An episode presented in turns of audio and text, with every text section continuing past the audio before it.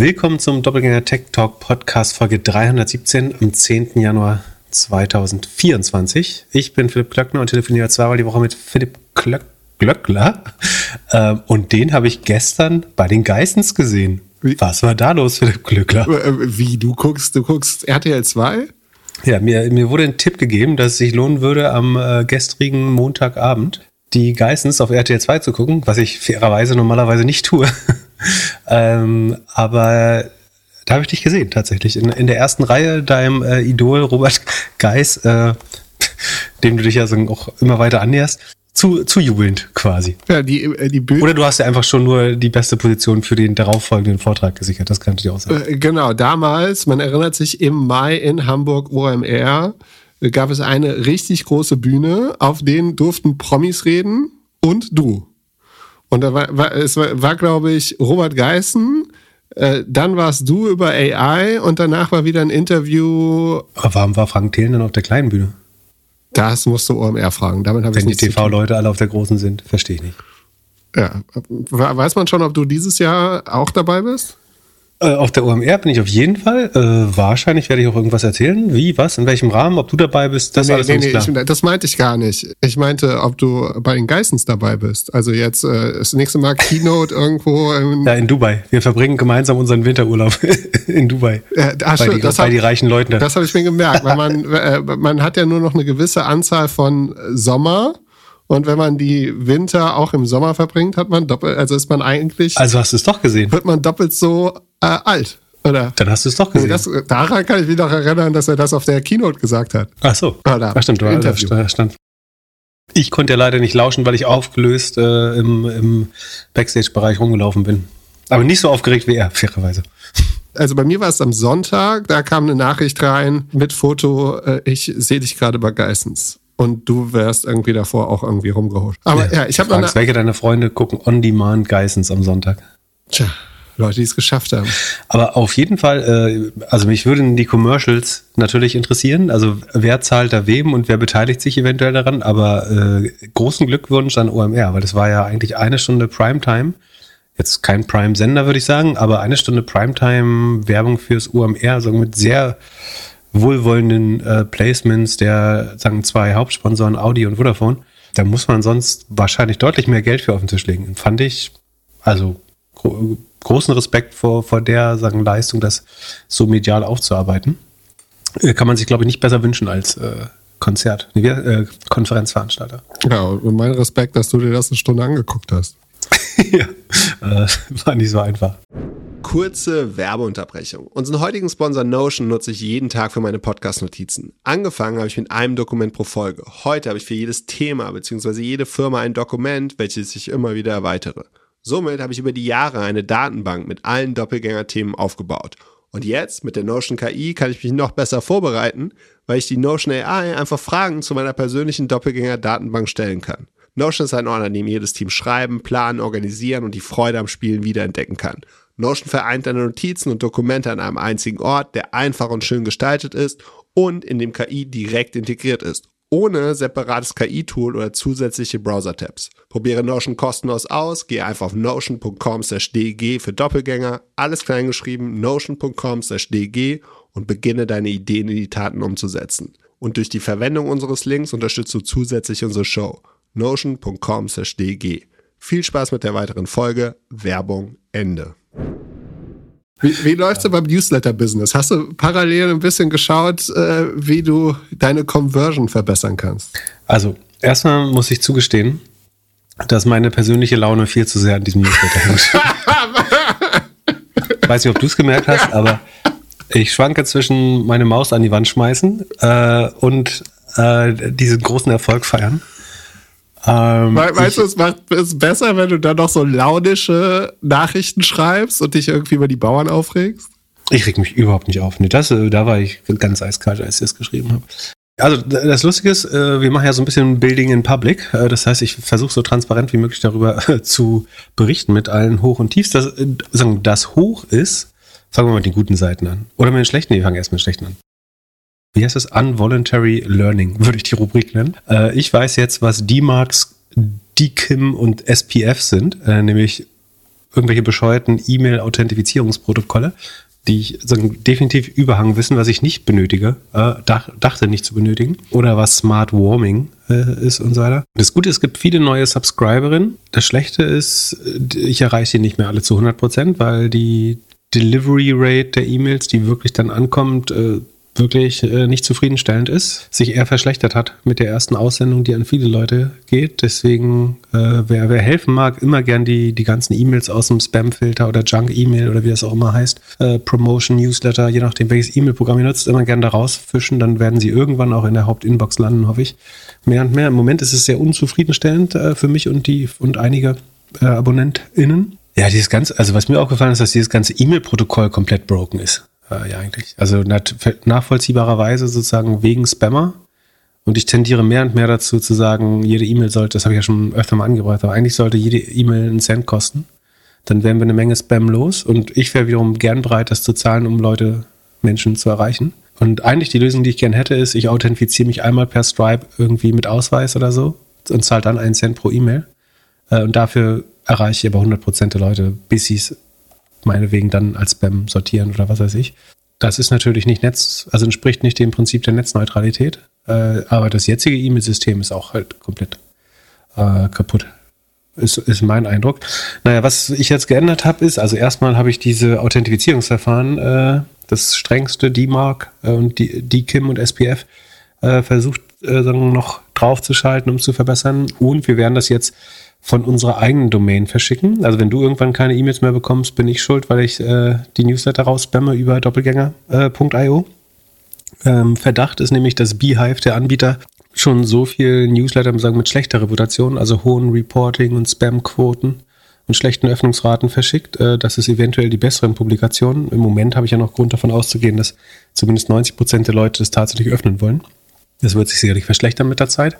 Aber ich glaube, am Anfang gibt es noch guten Grund davon auszugehen, dass die Mehrheit der Leute eigentlich Bock hat auf den Newsletter. Ähm, und wenn die das nicht empfangen, ist natürlich scheiße. Deswegen steigen wir jetzt auch eine eigene Domain um. Das könnte heißen, dass wir es neu erwärmen müssen, die Domain. Also, dass vielleicht wieder nochmal im Spam landet äh, beim nächsten Mal oder übernächsten Mal. Wie gesagt, es kommt aber mit Sicherheit Montag äh, raus. Wenn ihr es dann nicht bekommt, dann muss es irgendwo anders liegen normalerweise. Aber kommen wir zu den positiven Sachen, was wir positiv gelernt haben. Sekunde, ich muss mal kurz aktualisieren. Kennst du das, dieses schöne Gefühl, wenn man Browser aktualisiert? Dieses, äh, du, du baust ein Baby und deine Hauptaktivität am Tag ist Browser aktualisieren. 8140 Subscriber. Das war eine rhetorische Frage, ne? Du hast dich darauf geantwortet, dass ich dazu irgendwas sage. Ja, weil ich ja weiß, dass es bei dir, also dass du in diese Phase, wo was wächst, dann immer in der Regel nicht kommst.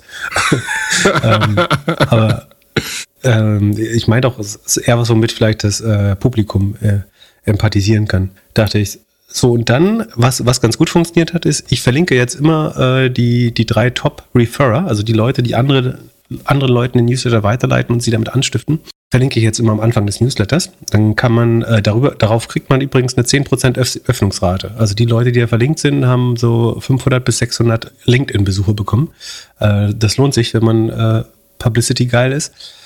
Und ähm, Achso, also die teilen das hauptsächlich auf LinkedIn oder so, dass sie hier den neuen Newsletter abonnieren hier und nutzen ja, dann den, den, Link mit äh, einer gewissen URL drin. Oder mit einem gewissen Code drin. Genau, also jeder kann unten auf Share the Newsletter gehen oder den Newsletter teilen. Dann kriegt man so einen personalisierten Link. Äh, man kann den Refer auch abschneiden, wenn man anonym sein möchte, aber wenn man möchte, möchte, dass ich erfahre, wer mir Gutes tut ähm, oder dem Newsletter Gutes tut, der, der kann das drin lassen. Und so ist es gekommen, dass eine E-Mail-Adresse, die heißt doppelgänger.domain.de, ich will jetzt nicht sagen, welche Domain, aber es ist eine, die mir vollkommen unbekannt ist, wo ich den Whois-Eintrag auch nicht ohne weiteres ablesen konnte. Also wer dahinter steckt, deswegen habe ich dann mal geschrieben, so, wer, wer bist du eigentlich? Hier, hier kommen so irgendwie, äh, ich glaube, da waren es 40, 50, äh, 40, 50 Referrer äh, über deine E-Mail-Adresse. Ich würde gern verstehen, wie du das machst. Auch so ein bisschen um fortzuverhindern, äh, aber auch, weil ich natürlich wissen will, wie, wie eine einzelne Person hier 50 Leute für den Newsletter werben kann. Und äh, stellt sich raus, das war jemand, der im äh, öffentlichen Dienst arbeitet. Der wird mit an Sicherheit grenzender Wahrscheinlichkeit verlinkt sein im nächsten Newsletter, weil er immer noch in den Top 3 ist. Und den Newsletter tatsächlich auf LinkedIn gepostet hat. Und obwohl es, ich glaube, nur so niedrige zweistellige Zahlen in Interaktion gab, hat er inzwischen über 100 neue Kunden damit geworben. Das fand ich überraschend, dass das im Moment sozusagen der, der größte Growth-Motor neben meinen eigenen Postings ist. Äh, das habe ich dann Alex Graf erzählt, der das sofort äh, als Challenge angenommen hat Und jetzt Status jetzt 300 Leute mit einem Post, äh, der auch gar nicht so viel Interaktion hat. Also da sieht man wieder diese Schwäche von LinkedIn, dass Dinge, die ausgehende Links haben, äh, wenig Leute erreichen, wenig Interaktion schaffen, äh, aber viele Outklicks generieren können und viel Reichweite. Äh, und der hat jetzt tatsächlich geschafft, 300 Leute zu motivieren, diesen Newsletter, äh, was sich dann fast schon wieder falsch anhört. Also ich kann übrigens auch tracken, wie die sich dann in Zukunft verhalten, ob das jetzt zum Beispiel eine besonders schlechte äh, Qualität an ähm, Rezipienten äh, sein wird. Aber Alex würde ich auch ja, zumuten, dass er einfach einzeln Leuten E-Mail schreibt und sagt, hier, abonniere mal bitte den Newsletter. Nee, nee, das kommt schon über LinkedIn. Also einzeln schaffst du das nicht. Äh, das äh, LinkedIn funktioniert im Moment gerade. Also die Leute, die einfach nur gepostet haben, die erst bei einem habe ich sogar seinen Link, also der hat es ja öffentlich gemacht. Erik Reintjes von Miss Pompadour, ähm, der ist ja schon öffentlich, weil er es selber gepostet hat. Da habe ich nur seinen Link in die Kommentare gepostet und darüber sind auch 47 neue Subscriber in schon gekommen spannend, wie das funktioniert. Also man darf beim Rennen noch mitmachen. Die ersten drei würde ich immer verlinken jede Woche. Äh, wenn man es nicht geschafft hat, zählt man nächste Woche wieder mit rein. Finde ich, gemessen an der Gesamtzahl der Subscriber ist es jetzt gar nicht so viel, aber es sind jetzt schon, ich würde sagen, 20, 15 Prozent der Subscriber, die über den Kanal kommen. Wobei Alex Graf jetzt äh, eine große, also das ist der Alex Graf von Kassenzone, wer, wer ihn nicht kennt, kassenzone.de ist schon eine erstaunlich hohe Zahl, fand ich 300. Ähm, aber ich habe mich genauso über die vorherigen, die verlinkt waren, gefreut, die, die eher so im einstelligen noch waren. Bin gespannt, was da äh, noch so möglich ist äh, in Zukunft. Ja, das sind die schöneren Sachen, die man lernt. Und dein Ziel für dieses Jahr ist auch schon erreicht. Mein Ziel, ich bin jetzt Oder? bei 8000. Was so. habe ich jetzt hier raus? Also, also auf der Anmeldeseite steht 10.000, aber nur, weil ich die nicht täglich aktualisieren möchte. da steht ja schon 10.000. Das ist äh, Startup Culture, fake it till you make it. Äh, deswegen habe ich da sicherheitshalber schon mal 10.000, weil das absehbar war, reingeschrieben, äh, damit ich es einfach nicht täglich updaten muss. Ähm, da steht dann demnächst auch 20.000. Ähm, wenn ich tatsächlich 10 bei 10.000 äh, bin oder wir. Genau, genug Newsletter. Hast du ihn gelesen? Hast du die Doku geschaut? Nee. Gutes Feedback auf die Doku bekommen. Doku, die, also ich fand die auch mega spannend. Ist eine, ähm, wer den Newsletter noch nicht hat, also gesagt, allein wegen der TV-Tipps äh, muss man ihn eigentlich abonnieren. Ähm, es gibt eine geile Doku, die ursprünglich auf Arte mal lief, aber auf Arte Mediathek gar nicht mehr verfügbar ist, aber noch auf YouTube, die heißt The Gatekeepers. Und das ist eine Dokumentation, anderthalb Stunden lang, wo man unter anderem sechs ehemalige Chefs, Geheimdienstchefs des israelischen Inlandsgeheimdienstes, also nicht der Mossad, der sozusagen der Auslandsgeheimdienst ist, sondern der Shin Bet oder Shabak, äh, der Inlandsgeheimdienst. Äh, ähm, da hat man sechs ehemalige Funktionäre oder Chefs quasi äh, vor die Kamera geholt, die ihre Amtszeit durchaus selbstkritisch auch äh, beleuchten. Ganz spannend, wie die sozusagen den heutigen Premierminister äh, Benjamin Netanyahu sehen. Und auch spannend, also was ich gelernt habe, ist, und es soll überhaupt nicht geeignet sein, um irgendwas zu, ver, äh, zu rechtfertigen, was die Hamas tut oder so. Damit hat es überhaupt nichts zu tun. Ähm, aber wie militant äh, die militanten rechten Siedler äh, in Israel waren, war mir ehrlich gesagt nicht 100% klar. Ähm, wie gesagt, es hat, geht überhaupt nicht um False Balance oder irgendwas zu rechtfertigen, aber trotzdem ist es, glaube ich, spannend, dass, also ich wusste nicht, dass es einfach auch Terroristen sind, teilweise die Busse in die Luft sprengen mit Menschen drin und so weiter. Äh, das war neu für mich zu lernen.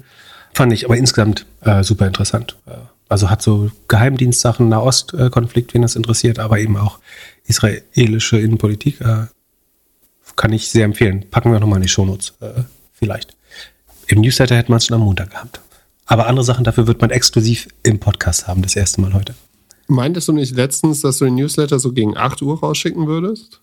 Ja, ich habe jetzt mal, mh, hm, ja, genau. Äh, ich halte, also ich habe eine Hypothese, die ich noch nicht teilen möchte, warum ich 8 Uhr 55, um genau zu sein, äh, für besser halte, als ihn morgens rauszuschicken. Also man könnte auch sagen, morgens ist, hat keiner Bock, äh, die Inbox ist voll. Ich, ich glaube, deine Offenheit ist ein bisschen höher, wenn die ersten E-Mails schon abgearbeitet, also gelöscht sind. Und deswegen dachte ich, ein bisschen später am Tag wäre besser. Ich überlege noch, ob ich, wenn ich es doch früher schicke, trotzdem eine bessere Datenbasis bekomme, also wann es geöffnet wird. Aber Ten, Tendenz, ich finde es schwer, das zu erheben. Und diese ganzen goldenen Regeln, von denen halte ich ja nichts. So diese, das muss genau um 6 Uhr raus. Das ist so lustig, wie viel Newsletter um 6 kommt. Ey, das ist, das, ich glaube, die dümmste Zeit mit Abstand ist um 6, weil einfach alle da kommen. Also entweder machst du fünf Minuten vor sechs, dann hast du Chancen, jemand gelangweiltes am Commute zu bekommen. Äh, oder machst du deutlich später, das war bisher mein Plan. Aber da der sozusagen jetzt nicht relevant ist im Sinne, der muss um sechs da sein, äh, fand ich ein bisschen später eher besser. Ich überlege so um elf, so kurz vor der Mittagspause ist vielleicht doch. Also wenn man so, du kannst, ist noch nicht okay, in die Kantine zu gehen, aber arbeiten hast du eigentlich auch schon keinen Bock mehr am, am Montag. Äh, du kennst es bestimmt. Das halte ich für die optimale Zeit. Vielleicht werde ich es auf um elf, elf umstellen. Ähm, mal sehen. Ich finde sechs am besten oder so, so, früh wie möglich. Und ich finde auch bei uns, also. Warum? Die, die Hörer, die Pitch mit uns äh, den Tag beginnen, sind die, die früh aufstehen und den dann in der Inbox haben und sich darauf freuen. Und es gibt halt, also News ist ja auch ein Habit, dass du irgendwie früh morgens bei einem Kaffee oder so konsumierst. Und da ja, könntest du halt der Erste drin sein. Das verpasst du halt, wenn du um neun oder so verschickst. Ja, aber ich weiß nicht, ob äh, der erste, ob es da ein First also Mover Advantage... Doch, also stell dir vor, und? du commutest zum Büro und dann möchtest du ich in der Kaffeeküche erzählen, dass du wieder up-to-date bist. Das ah, geht stimmt. nur, wenn du als Erster den Newsletter hast. Ja, die Kaffeeküche habe ich immer das erste Mal um 14 Uhr gesehen, aber ich, ich verstehe, das, äh, aus deiner Sicht macht das Sinn. ähm, ich habe überlegt, eine Umfrage zu machen, aber ich, ich glaube, dass Leute falsche Präferenzen angeben würden. Also würdest du sie klicken lassen, würden sie was anderes präferieren, als würdest du sie fragen, ist mein Verdacht. Aber vielleicht mache ich trotzdem mal einen Poll in der, auf dem Discord-Server, Doppelgänger Discord-Server. Ähm, und wir finden noch eine bessere Zeit. Äh, bis dahin mache ich es einfach frei nach, also wann er fertig ist. ähm, Haben wir sonst noch Newsletter-News?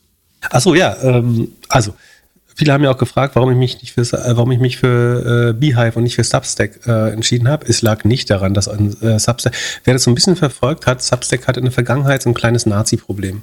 Ähm, und zwar, dass viele so White Nationalists oder ja, einfach äh, Alt-Right und wie man das alles nennt, aber am Ende sagen Hartrechte bis Super-Nazis äh, die Plattform genutzt haben. Also Substack ist sozusagen die wahrscheinlich bekannteste Newsletter-Plattform Beehive ist so ein bisschen der, der Fast Challenger, würde ich sagen. Äh, kommt aus dem, äh, ich glaube, Morning Brew-Universum. Tyler äh, ist der Gründer, der hat, glaube ich, vorher beim Morning Brew gearbeitet, wenn ich mich nicht irre.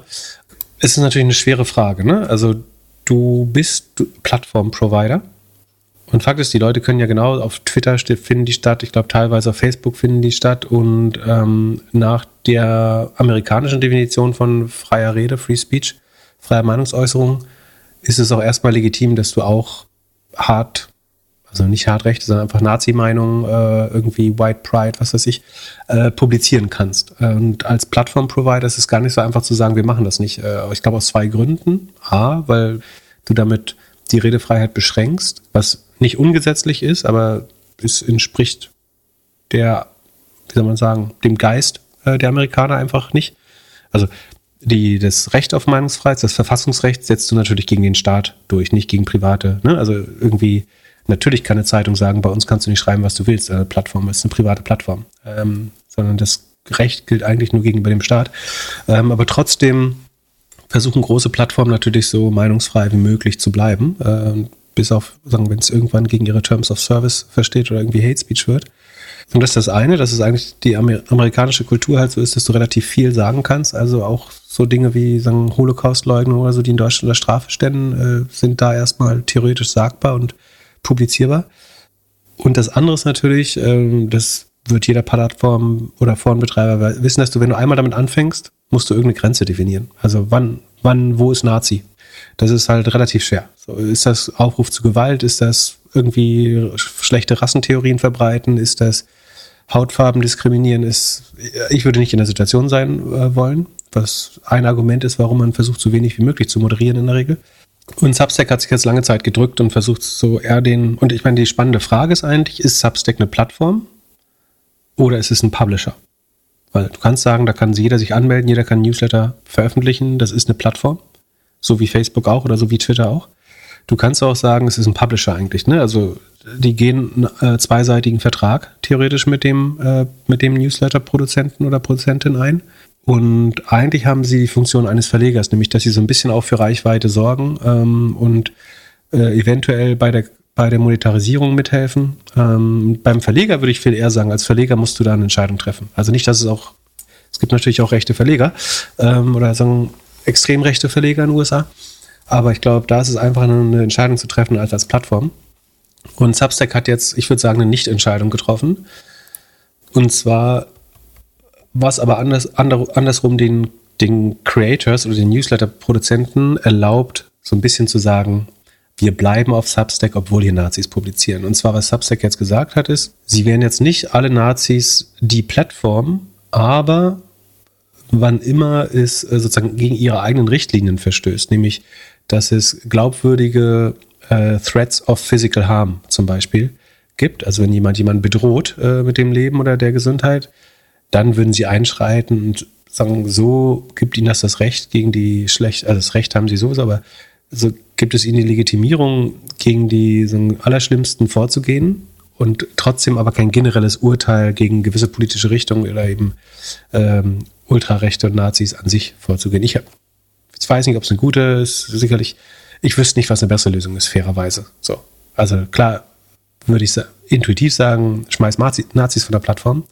Aber gleichzeitig würde ich mich dagegen verwehren, dass ich der Typ sein soll, der jetzt äh, definiert, was Nazi ist und was nicht. Ähm, von daher ist es nicht so einfach zu sagen, dass Nazis immer scheiße sind. Natürlich sind Nazis immer scheiße.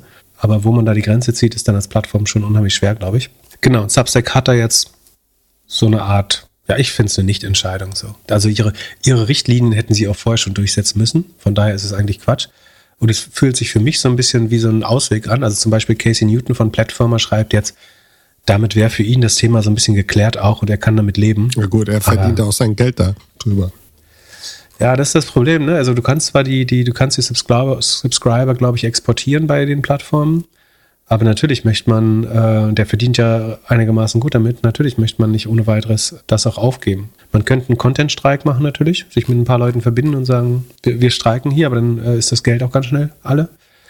Nicht so einfach. Ich habe da noch keine abschließende Meinung zu. Ich verstehe das Plattformargument, ich verstehe das Publisher-Argument, ähm, beziehungsweise ist es eine Einordnung, die, wo ich viel drüber nachgedacht habe, ob man das so einfach einordnen kann. Ich möchte nicht auf der gleichen Plattform äh, wie, wie Nazis sein. Äh, Gut, aber dann müssten wir von Discord wahrscheinlich auch runtergehen. Genau, Discord ist dann sagen, noch mehr technische Plattform, würde ich sagen, als Substack. Substack hat für mich deutlich mehr Publisher, Publisher-Kriterien als, als ja, genau. Wo machst du die Grenze? Ne? Auf X darf es dann eh nicht sein. Wahrscheinlich auch nicht auf Facebook, Threads, WhatsApp, Telegram, was auch immer. Von daher ist es bisschen fruchtlos, auch da große Boykotte auszusprechen, an die man sich dann nicht äh, halten kann. Man erinnere an Prof G, der wegen Joe Rogan von Spotify gegangen ist und natürlich wieder zurückgekommen äh, ist nach einem halben Jahr oder so. Freust du dich auf OpenAI, auf den schönen Store? Ja, ich habe vorhin mal geschaut, da war noch nicht online, aber diese Woche, also es sind News durchgedrungen, beziehungsweise ich glaube zuerst The Information, dann auch, glaube ich, Reuters und Bloomberg haben und äh, The Decoder, glaube ich, alle so ein bisschen zeitgleich äh, darüber berichtet, dass interne Memos durchgedrungen sind, die intern und an so Kunden von OpenAI gegangen sind, dass es diese Woche den Launch des GPT Stores oder ChatGPT Stores wohl zu erwarten gäbe. Ja, bevor ich am Sonntag die Nachricht bekommen habe, dass ich bei Geissens zu sehen bin, oder wir beide bei Geissens, ähm, habe ich eine Nachricht bekommen von JP, der mich gefragt hat, hast du GPT Plus? Er hätte eine Custom GPT gebaut und die könnte ich mir mal angucken, aber die kann man nur testen, wenn man GPT Plus hat. Ähm, seine Custom GPT heißt Boomer Career Advice können wir mal in die Shownotes setzen, wenn er das möchte. Ich schreibe ihm vorher nochmal. Und dann habe ich gestern am Montag gedacht, wäre eigentlich ganz schön, wenn wir auch eine Doppelgänger-GPT hätten. Was macht die denn, die äh, Boomer? Career Die fragt, ob es gut ist, äh, von zu Hause zu arbeiten und dann sagt es dir, auf keinen Fall geh ins Büro. Sei nicht. Ah. äh, cool. Also Schmidt-GPT. Geil. genau. Ähm, aber geh mal in, in der, unseren, unser Chatprogramm des Vertrauens und log dich mal in ähm, deinen Pro-Account ein, bitte. Äh, Sekunde. Ah, Doppelgänger-GPT, ja. Also, was ich heute den ganzen Tag gemacht habe, ist, mir einen Premium-Account geholt. Auch sehr witzig dabei, wenn man da angibt, dass man im Business ist, verschwindet auf einmal die Tags. Als Privatperson zahlt man die 19 Prozent als Firma bei OpenAI nicht. Und ja, dann äh, habe ich gemeinsam mit einem Bekannten, Grüße gehen raus an Gunnar, ähm, alles von Doppelgänger AI extrahiert. Sorry, Robert. Dann die, äh, durch, die Shit. Das ist der Full, Full, Full, äh, Full AI Shit Cycle, dass du Podcast transkribieren lässt von AI, um dann eine AI drauf zu trainieren. Genau. Also, äh, äh, ich habe mir gedacht, bevor das irgendjemand mit uns macht, machen wir es einfach selbst. Also, wir haben die, die Skripte, äh, also unsere Skripte werden ja transkribiert. Dann habe ich die Transkripte wieder extrahiert, die ähm, dann in äh, alles mit Hilfe von, äh, von, OpenAI, Frage-Antwort, Copy-Paste und so in äh, TXT-Dateien umgesetzt. Dann musste man dann noch so ein bisschen gucken, okay, wer ist Philipp Klöckner, wer ist Philipp Glöckner, das war ja mit, ist ja mit Bildern auf der Webseite. Das alles gemacht. Dann irgendwann die Daten hochgeladen und gemerkt, wie buggy OpenAI ist. Also wie buggy das noch ist. Weißt du den Unterschied zwischen Tokens und Characters? So, ich ja, damit to Tokens sind so vier bis fünf Characters. Genau. Und kannst du dir, also, kannst du dir vorstellen, wie viel 10.000 oder 40.000? Weiß nicht, 10.000? Ja, 10.000, glaube ich. Also pro File darf man 2,5 Millionen Tokens hochladen. Achso, wenn du File hochlädst. Wenn du Files hochlädst und dann gibt's da so einen Tokenizer, der zählt dir, wie hoch die, wie groß die sind, aber unsere Podcast Transkriptionen sind leider zu lang. Wir haben zu viel Content. Dann haben wir gelernt, dass man nicht unendlich, wir wollten für jede, für jede Folge einen File hochladen. Das ging nicht. Dann wollten wir für alle, man konnte nur 20 hochladen.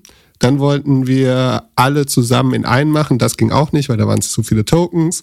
Dann haben wir es hin und her gesetzt und irgendwann haben wir eigentlich so viele Error-Nachrichten gesehen, dass wir uns jetzt entschieden haben, die letzten 160 Folgen reinzusetzen. Dann haben wir so ein bisschen Instruction geschrieben. Da schreibst du dann immer so schön mit, hey, was, was soll der Chatbot machen? Was soll er nicht machen? Wie soll er reden? Wie soll er antworten? Was ist die Audience? Welche wichtigen Zusatzinformationen soll es geben? Und so weiter. Und dann, tada, haben wir jetzt ein Chatbot. Und Pip sieht so aus, als ob er es schon testet. Also ich fühle mich noch nicht so confident und würde sagen, wir tun den Link in die Show Notes. Äh, aber vielleicht im Newsletter?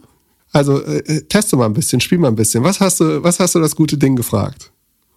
Sekunde. Äh, ich muss erst das zu Ende schreiben lassen, bevor ich es vorlese. Je nachdem, was das Ergebnis ist. Boah, das ist super woke. also ich habe geschrieben, wer der coolere Podcast-Host von beiden ist. Natürlich als erstes. Äh, und es sagt, äh, willkommen im Doppelgänger GPT, viel Spaß mit unserem OpenAI-Experiment. Ach, diese Frage. Also als Philipp muss ich, äh, wieso als Philipp? Also es antwortet ein Philipp. Ja, es antwortet immer ein Philipp. Aber welcher wissen wir nee. nicht. Das haben wir vorher also geändert, aber das haben wir jetzt wieder so also als Philipp muss ich sagen, dass sowohl Philipp Glöckler als auch Philipp Klöckner ihre einzigartigen Qualitäten haben. Es ist wie bei Äpfel und Birnen. Beide sind großartig, aber auf ihre eigene Art. Glöckler bringt oft eine sehr analytische und fachliche fundierte... Okay, kannst weg schon. Also, ich lese trotzdem weiter. Glöckler bringt oft eine sehr analytische und fachlich fundierte Perspektive ein, während Klöckner, in Klammern Pip, mit seinem Witz und seiner kreativen Herangehensweise punktet. Beide ergänzen sich perfekt im Podcast, was ihn so besonders macht. Aber ich überlasse es dir, deinen persönlichen Favoriten zu wählen. Naja ähm, ähm, ja, ist ja ein erster Versuch, würde ich sagen. Ich stelle mal eine andere Frage. Ähm, was ist Pips Lieblingsaktie? Hast du, hast du eine Idee, warum es zu dieser Verwechslung kam gerade? Oder, oder glaubst du, das ist einfach das, was die AI tatsächlich denkt? Oder? Ich glaube, dass es ein bisschen durcheinander geht mit wer wann was gesagt hat. Ein bisschen. Ich glaube, es einfach auf dem Kopf steht, die Scheiße. Pass auf. Oh, geil. Pass auf. nice. Okay, du, du hast die komplette Anti-AI gebaut. Wie geil ist das denn? pass auf, pass auf. Ich muss zu Ende schreiben lassen. Ich kann es gar nicht erwarten. Okay. Ich habe gefragt, was ist Pips Lieblingsaktie? Pip hat einmal erwähnt, dass Northern Data eine Aktie ist, die in seinem Portfolio stark outperformt hat. Sie stieg um beeindruckende 53 Prozent in einem Jahr. Das macht sie zwar nicht automatisch zu seiner Lieblingsaktie, aber es deutet darauf hin, dass sie eine besondere Rolle in seinem Portfolio spielt. Insbesondere aufgrund der herausragenden Performance. Also, okay, zwei von zwei Fragen diametral falsch beantwortet. Äh, wir, wir, ich bin dafür, sie Glöckler äh, GPT zu heißen. okay, dritte Frage. Äh, warte wo, wo, wo, wo wohnt Philipp Glückler? Das Spaß. Was nehmen wir denn? Welche Person mag Philipp Glückler? Ist jetzt sehr ego-bezogen natürlich. Welche? Nee, mag. Nee, was nehmen wir denn? Ähm, Frag doch mal, wie du Nvidia findest. Nee, das ist mir zu einfach. Äh, ich frag mal, ob Pip einen Aktienfonds von einem TV-Unterhalter kaufen würde oder einen ETF-Sparplan aufsetzen. ETF-Sparplan. Habe ich Fahrplan gesagt? Sparplan. Würde Pip einen Aktienfonds von einem TV-Unterhalter einem ETF-Sparplan vorziehen? Fragezeichen. Searching my knowledge. Ach ja, das Delay Latency ist ein Problem. Ne? Ja, ist mega langsam, mega. Latency will kill AI. Mega buggy. Also die Erfahrung war wirklich. Ich habe mich richtig drauf gefreut, es zu machen gestern. Und dann die ersten zehn Minuten hat Spaß gemacht und dann irgendwann kamen nur noch Errors. Und die Errors werden auch nie richtig erklärt, sondern es kommt dann immer so, hast das Gefühl, es funktioniert, aber es funktioniert nicht. War schon, also Entwicklererfahrung, wenn man das so nennen darf, war echt schlecht. Und das Ergebnis ist halt auch so. Du kannst halt überhaupt nicht, also du kannst als Entwickler auch nicht sehen, was für Fragen wurden gestellt, was für Antworten kamen dahin. Du kannst überhaupt keine Quality Control machen oder Verbesserungssachen. Ja, aber ich meine, äh, 300 Podcast-Episoden ins Memory zu hauen. Also du hast ja Tokens angesprochen äh, und so ein Modell kann halt nur so und so viele Tokens in seinem äh, Short, Short-Term-Memory behalten. Das ist noch nicht ganz so. So, äh, Pip scheint eher der Ansicht scheint eher die Ansicht zu vertreten, dass man bei Investitionen in Einzelaktien gleichzeitig auch einen signifikanten Teil seines Geldes in ETFs anlegen oder gut diversifiziert sein sollte. Diese Aussage legt nahe, dass er eher die Vorteile eines ETF-Sparplans wie Diversifikation und geringes Risiko schätzt im Vergleich zu einem Aktienfonds, der von einem TV-Unterhalter geleitet wird. es klingt so, als ob PIP die stabilere und breitere gestreute Anlagestrategie eines ETF-Sparplans bevorzugen würde, besonders wenn es um das Kerninvestment geht. Das würde ich sagen, also ein von drei Punkten hat es bekommen. Der, die anderen zwei hat er meiner Meinung nach so, so schlecht beantwortet, wie es nur geht. Aber ja, ich ähm, möchte nicht davon abhalten, das weiter zu verfeinern. Ich fände es, also was ja geil wäre, wenn einfach ganz viele Leute das Ding abonnieren und wir es schaffen, in die kostenlosen äh, Charts zu kommen damit. Ja, also noch ist der Store ja nicht drin. Glückwunsch für deine Agilität und wie, wie, wie schnell du das gemacht hast. Ähm, jetzt fände ich es gut, wenn du es schaffst, das beim Start sofort gewitelistet zu bekommen im App Store und dann äh, unsere Community das Clickvieh darauf hitzt, hetzt, äh, um uns sofort in die Top 10 zu katapultieren. Ähm, Gerade wenn das in, in großen Verlagen und ähm, Startups quasi im ersten Strategie-Meeting besprochen wird, möchte ich mit dir schon in den Top 10 stehen. Kannst du das gewährleisten? Natürlich nicht. Aber wieso? Also bald schauen, wie weit, äh, wann das Ding live geht und wir könnten es jederzeit öffentlich machen. Also ich kann jetzt hier. Äh, Mach das öffentlich los. Nein, die, die, das ist doch viel zu schlecht. Aber Leute wollen damit doch experimentieren. Sollen es öffentlich machen jetzt?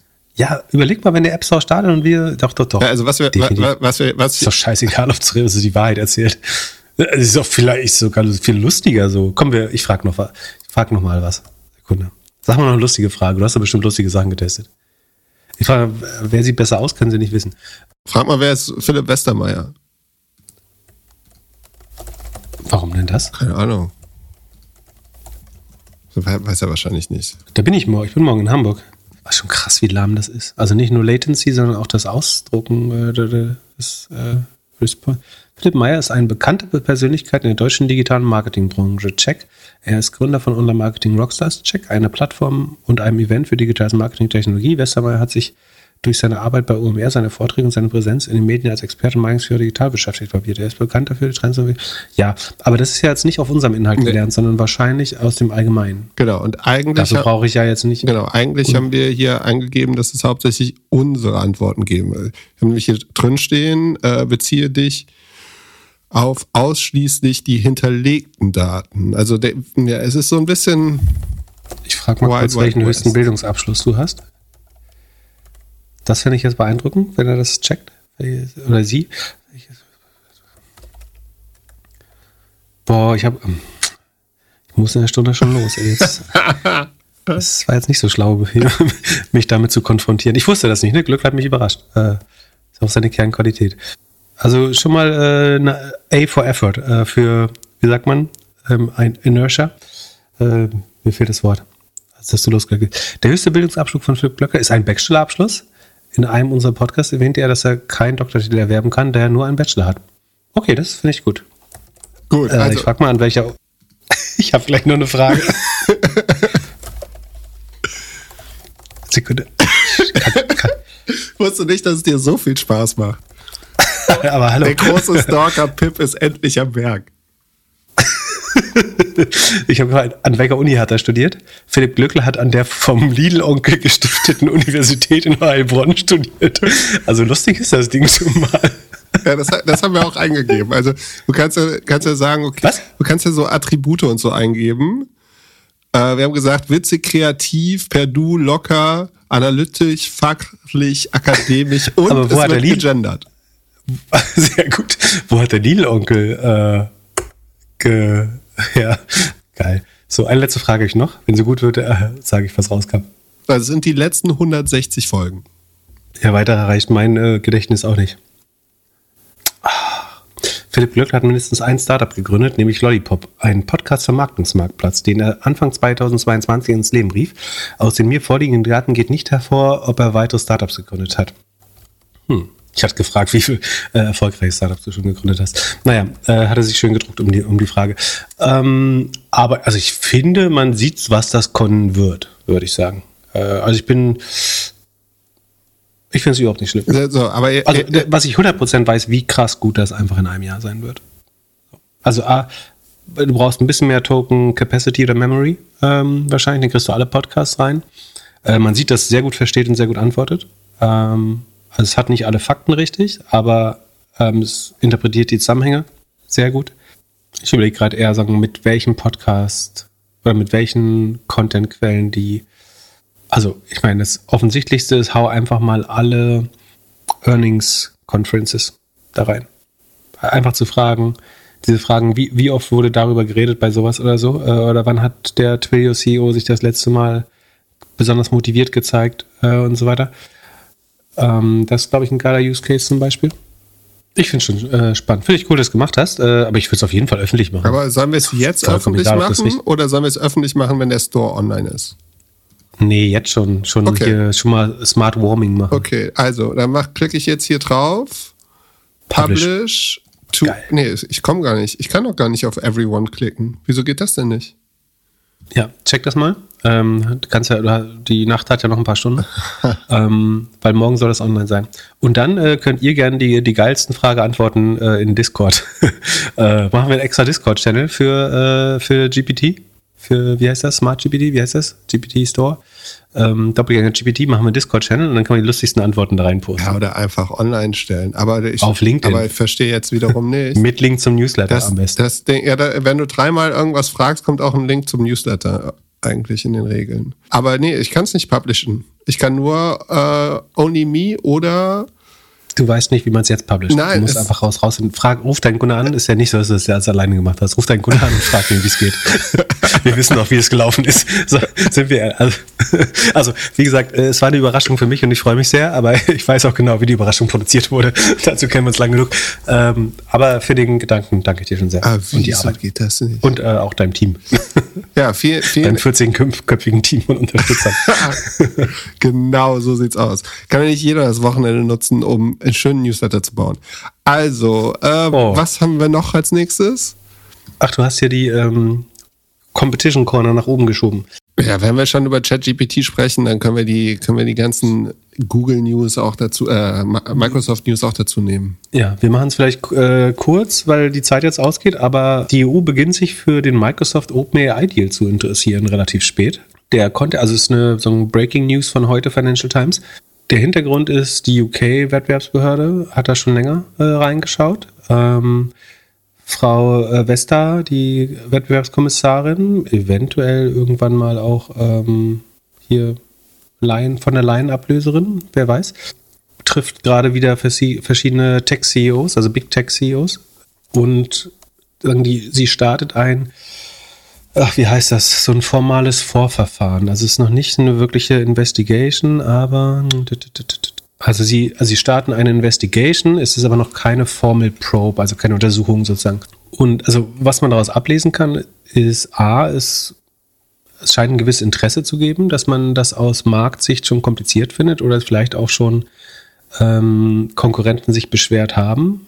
Und das wiederum muss einem ja sagen, dass es offenbar sagen, für Microsoft wirklich einen sehr starken marktstrukturellen Vorteil gibt durch die Zusammenarbeit mit OpenAI.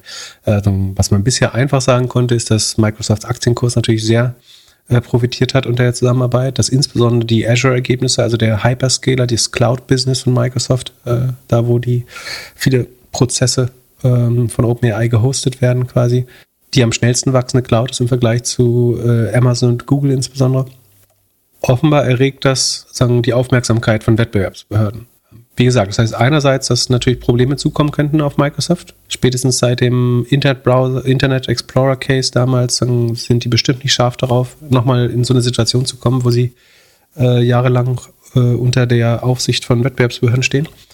Ähm, andererseits kann man durchaus aber auch daraus lesen, dass offenbar es entweder Aufsichtsbehörden oder Marktbegleiter gibt, die glauben, dass es ein, sagen, wettbewerbsbehindernder Vorteil ist, äh, den Microsoft erlangt hat durch die Zusammenarbeit mit OpenAI. Das Spannende aus Microsoft-Sicht, bisher hat man vor allen Dingen natürlich diesen Deal so interpretiert, dass OpenAI sich sichern wollte, dass Microsoft nicht zu viel Einfluss hat äh, bei OpenAI. Deswegen diese 49%-Regelung und sie verdienen nur ihr Geld zurück und sie dürfen es exklusiv vermarkten, aber ihnen gehört nicht wirklich was von der Firma. Irgendwie so. Es war so ein komischer Deal. Es könnte auch insofern ganz smart sein, dass Microsoft natürlich jetzt glaubwürdig behaupten kann, wir haben diese Firma nicht akquiriert, uns gehört keine Mehrheit. Äh, wir haben hier nur ein Gewinnrecht, äh, das irgendwann sozusagen auslaufen kann. Wenn das so vorgesehen war, dann finde ich es furchtbar schlau von Microsoft, weil sie sich einen Großteil der Vorteile äh, gesichert haben, ohne potenzielle sagen, Probleme oder und sich und ein paar potenzielle Probleme ausgeschlossen haben dabei oder zumindest ähm, eine gute Verteidigungsstrategie schon aufgesetzt haben, indem sie sagen können, äh, uns gehört, das ist hier eine Zusammenarbeit, uns gehört äh, der, der Laden nicht. Auf jeden Fall bleibt das, also wird, wird das wahrscheinlich 2024 äh, noch relevanter bleiben. Und also ist, im Moment schaut sich UK an, ich glaube sogar die USA äh, auch ähm, und die EU, was schon darauf schließen lässt, dass sich da Marktakteure schon advers beeindrucken äh, beeinflusst fühlen dadurch. Ähm, oder sprich, dass es der Markt ist als unfairer Vorteil wahrnimmt, was Microsoft und OpenAI zusammen tun. Das kann einen prinzipiell freuen als Microsoft-Aktionär. Äh, das kann natürlich aber theoretisch auch zu einem negativen Outcome führen, dass ihnen irgendwelche Zusammenarbeiten untersagt werden, dass OpenAI seine Software allen gleich, zu gleichen Konditionen anbieten muss. All das könnten Auflagen sein. Beruhigenderweise würde ich dabei sagen, dass äh, wenn sowas passiert, äh, das frühestens in fünf Jahren äh, wahrscheinlich irgendwie wirksam werden würde, wäre meine Vermutung. Ähm, andererseits könnte es natürlich sagen, viel Weiterentwicklung, also es könnte die Weiterentwicklung einfach leben, es könnte viel Aufmerksamkeit des Management äh, beanspruchen und aufsaugen. Ja, und das wiederum wäre natürlich gar nicht gut. Ähm, aber man sollte es zumindest erwähnen, weil es äh, ganz spannend werden könnte. Ähm, genau, dann bleiben wir gleich in der Competition Corner. Ja, vorher nochmal kurzer Aufruf. Der Link ist natürlich jetzt in den Show Notes. Also was, was ich machen kann ist, ich, und der Link, den ich dir geschickt habe, der ist ja schon für alle aufrufbar. Nur der Store ist halt noch nicht offen. Also was ich nicht machen kann, ist Your GPT will appear in the Explore GPTs Page. Okay. Das, das geht noch nicht. Danke für deine Mitarbeit. Dann wirst du einfach alle fünf Minuten ab jetzt deinen Browser refreshen und sobald es geht. Ähm, ja, aber das macht ja überhaupt keinen Unterschied. Auf der Explore-Seite geht es erst live, wenn es live, wenn, wenn die ihre Explore-Seite aufmachen. Ja, deswegen, und du möchtest. Deswegen refreshst du jetzt den Browser. Weil irgendwann geht es ja diese Woche live. äh, ja, würde es nicht mehr Sinn machen, die App warten. erst live zu schalten? Wir sind Cutting Edge First Mover, ganz vorne. Als erster. Ja, also meine Erwartung ist, dass wir eine der ersten 100 Apps, eine der ersten 10 eigentlich im, äh, im deutschen GPT-Store sind, wenn es überhaupt in Deutschland funktioniert. Ja. Und wenn nicht, VPN, US-Account, you know the shit. So. ähm, dann äh, erster Victory Lab des Jahres. Es gab einen von diesen beiden hellsichtigen Hosts, äh, die die AI fast korrekt erkannt hat. Der, ehrlich gesagt, jetzt keine super schwere äh, Voraussage, aber ich hatte vermutet, dass Apple ihrem Sprachassistent in Siri ein Update geben würde mit AI, einfach weil es nötig und überfällig ist und es auch ein bisschen lächerlich ist, wie schlecht Siri ist im Vergleich zu den einfachsten AI-Assistenten, äh, unter anderem dem von Google, den, äh, selbst dem alten von Google, zu Bart sowieso, aber selbst der, der alte Google Assistant war schon so viel schlauer als Siri. Und jetzt ist klar geworden oder durchgesickert, dass auf der WWDC, das ist die Worldwide Developer Conference, das Hochamt der Apple-Jünger, könnte man sagen, äh, im Juni, wird höchstwahrscheinlich veröffentlicht, dass genau das passiert. Nämlich, dass äh, es ein höchstwahrscheinlich On-Device Small Language Model geben wird, was Siri deutlich schlauer macht. Ähm, SLMs sind sicherlich ein großer Trend, ähm, dass die, die dass es kleinere Modelle gibt, die auch eben mit den Ressourcen äh, sowohl Energie als auch ähm, Rechenpower eines Handys oder Laptops klarkommen. Ähm, dass, dass davon, dass in die Richtung viel gearbeitet wird, arbeitet wird, nächsten zwei Jahre. Ähm, und die Apple-Chips sind ja sowieso quasi Machine Learning ready mit der Neural Engine, die seit der, ich glaube, seit M1 und A11 oder so, wenn ich mich nicht irre. I don't know. Ähm, aber irgendwie seit drei, vier Prozessor-Generationen ist so eine Neural Engine da drin, die schon optimiert ist auf Machine Learning, äh, wenn ich es richtig verstehe. Genau, das war eine meiner Predictions. Ähm, und es ist so gekommen, ich fand es nicht richtig schwer, aber es war einfach, Apple war in Zugzwang. Ähm, ich bin gespannt, wie sie es frame werden. Also werden sie sagen, das ist AI äh, oder werden sie sagen, das ist Machine Learning, werden sie einen neuen Begriff dafür coinen, ähm, um das zu, um eben nicht äh, das im AI-Game zu spielen. Ansonsten bei gutes weiteres Indiz für diese On-Premise-Lösung oder so hardware-gebundenen Modelle, die nicht, also im Moment, wenn ich jetzt mit ChatGPT schreibe, dann wird ja eine Anfrage in die Cloud gemacht, da wird meine Frage verarbeitet und es kommt eine Antwort zurück äh, über, die, über die Cloud oder über die Edge. Und ähm, On-Premise oder On-Device heißt eben, dass ich nicht mehr Daten an Big Tech sende, sondern dass in meinem Handy ähm, das verarbeitet wird, zum Beispiel im Apple-Fall. Ähm, es gibt zwei noch relevante News, die man in dem Kontext vielleicht nennen kann. Das eine ist, ähm, dass auf dem neuen Microsoft-Keyword gibt es nach der Windows-Taste die neue Revolution, und zwar es wird eine Copilot-Taste geben im Standard-Windows-Keyboard. Ähm, ich weiß nicht, ob die Windows-Taste dadurch endlich obsolet wird, aber es wird quasi eine Shortcut-Taste geben, mit der man den Co-Piloten direkt starten kann. So ein bisschen Wiederbelebung des Cortana-Systems. Ne? Es gab ja mal so diese vorlaute Assistentin äh, Cortana äh, in Windows und wahrscheinlich kann man diesen Co-Piloten dann noch direkter mit einem Tastendruck aufrufen oder einfach gedrückt halten und sprechen, nehme ich an. Und das andere ist, dass Nvidia äh, bekannt gegeben hat, dass sie auch Chips bauen wird, werden, die eben nicht aus der Data Center Sparte kommt, sondern Consumer Electronics Sparte. Also sie werden eine GPU bauen, die auf Endgeräte äh, spezialisiert ist. Ne? Äh, Nvidia ist dieser in Anführungsstrichen Chip-Produzent, der diese äh, Hochleistungschips äh, A100, H100 baut. Die werden jetzt dann zusätzlich, ursprünglich kommen die ja unter anderem aus dem Grafikkartenbusiness und sie werden jetzt wieder äh, quasi ein Endgeräte, also Konsumenten-PC-Chip bauen oder Laptop-Chip, der darauf spezialisiert ist, Large Language Models auf dem Computer oder prinzipiell Machine Learning auf dem Computer auszuführen. Wahrscheinlich eher den Inferenzpart. Also die werden wahrscheinlich keine Modelle trainieren, sondern Inferenz, der Prozess, das Modell abzufragen. Wahrscheinlich werden sie darauf optimiert sein, das besonders energie- und leistungseffizient zu tun. Das hat der Nvidia-Aktie neuen Aufwind äh, gegeben. Gehört, glaube ich, so ein bisschen äh, zu dem Thema On-Device, SLMs dazu würde ich sagen. Ansonsten noch Trivia News. Vielleicht hat es mitbekommen, diese geplagte Boeing 7, was ist das, 787 Max? 737? 787, ne? 737. Oder? 737. Nee, 787. Äh, whatever, dieses Boeing-Ding, was ständig äh, viel zu viel abstürzt äh, und Probleme hat. Da kam es äh, bei einem, was war das, Alaska Airlines? Flug äh, zu einer Dekompression. Das ist so ein schönes Wort für die, die Hülle ist ein bisschen kaputt gegangen äh, mit in der Luft. Das ist relativ gut gegangen, glaube ich, für alle Insassen, aber hat die Leute bestimmt relativ stark erschreckt. Und angeblich ist aus 16.000 Fuß Höhe, das müssten so, was sind das, fünf Kilometer, also so halbe Flughöhe, da ist dieser Incident passiert. Wie gesagt, ist, glaube ich, alles gut gegangen. Ähm, aber da ist unter anderem ein iPhone rausgefallen aus dem Flugzeug und das ist tatsächlich heile nach 5000 Metern Flug. Du kannst, das wäre eine schöne Physikaufgabe übrigens, ob du die Geschwindigkeit brechen kannst. Weißt du noch, um wie viel äh, kmh sich das beschleunigt? Erklär uns, Sekunde? dass du damals aufgepasst hast. Ich glaube 9,89, oder? Sekunde. Äh, also es hängt natürlich von der Schwerkraft ab. Äh, das heißt, die erste Frage müsste auf der Erde äh, oder wo. Ähm, Sekunde ist sind, ich glaube, irgendwas. Erdbeschleunigung muss man nicht suchen, die Beschleunigung. Sekunde. Erdbeschleunigung. 9,80. Naja, also ich würde sagen, nah genug dran, um ziemlich genau 2%. Also auf jeden Fall, ähm, natürlich, irgendwann übersteigt die Kraft des Windwiderstands natürlich, äh, also irgendwann würde ich davon ausgehen, dass es nicht mehr schneller wird. Die Frage ist, das wäre jetzt die spannende Physikaufgabe, zu berechnen, wann der Windwiderstand die äh, Beschleunigung, äh, also die Erdgravitation äh, übertrifft, falls ich überhaupt recht damit habe. Vielleicht ich könnte mir auch vorstellen, dass es sich immer weiter beschleunigt. Äh, da bin ich tatsächlich überfragt, aber ich bin mir sicher, wir werden in der Community darüber aufgeklärt demnächst. Kannst du nicht einfach die Doppelgänger GPT fragen? Macht er? Wie soll die das wissen? Ist ja noch nicht rausgekommen.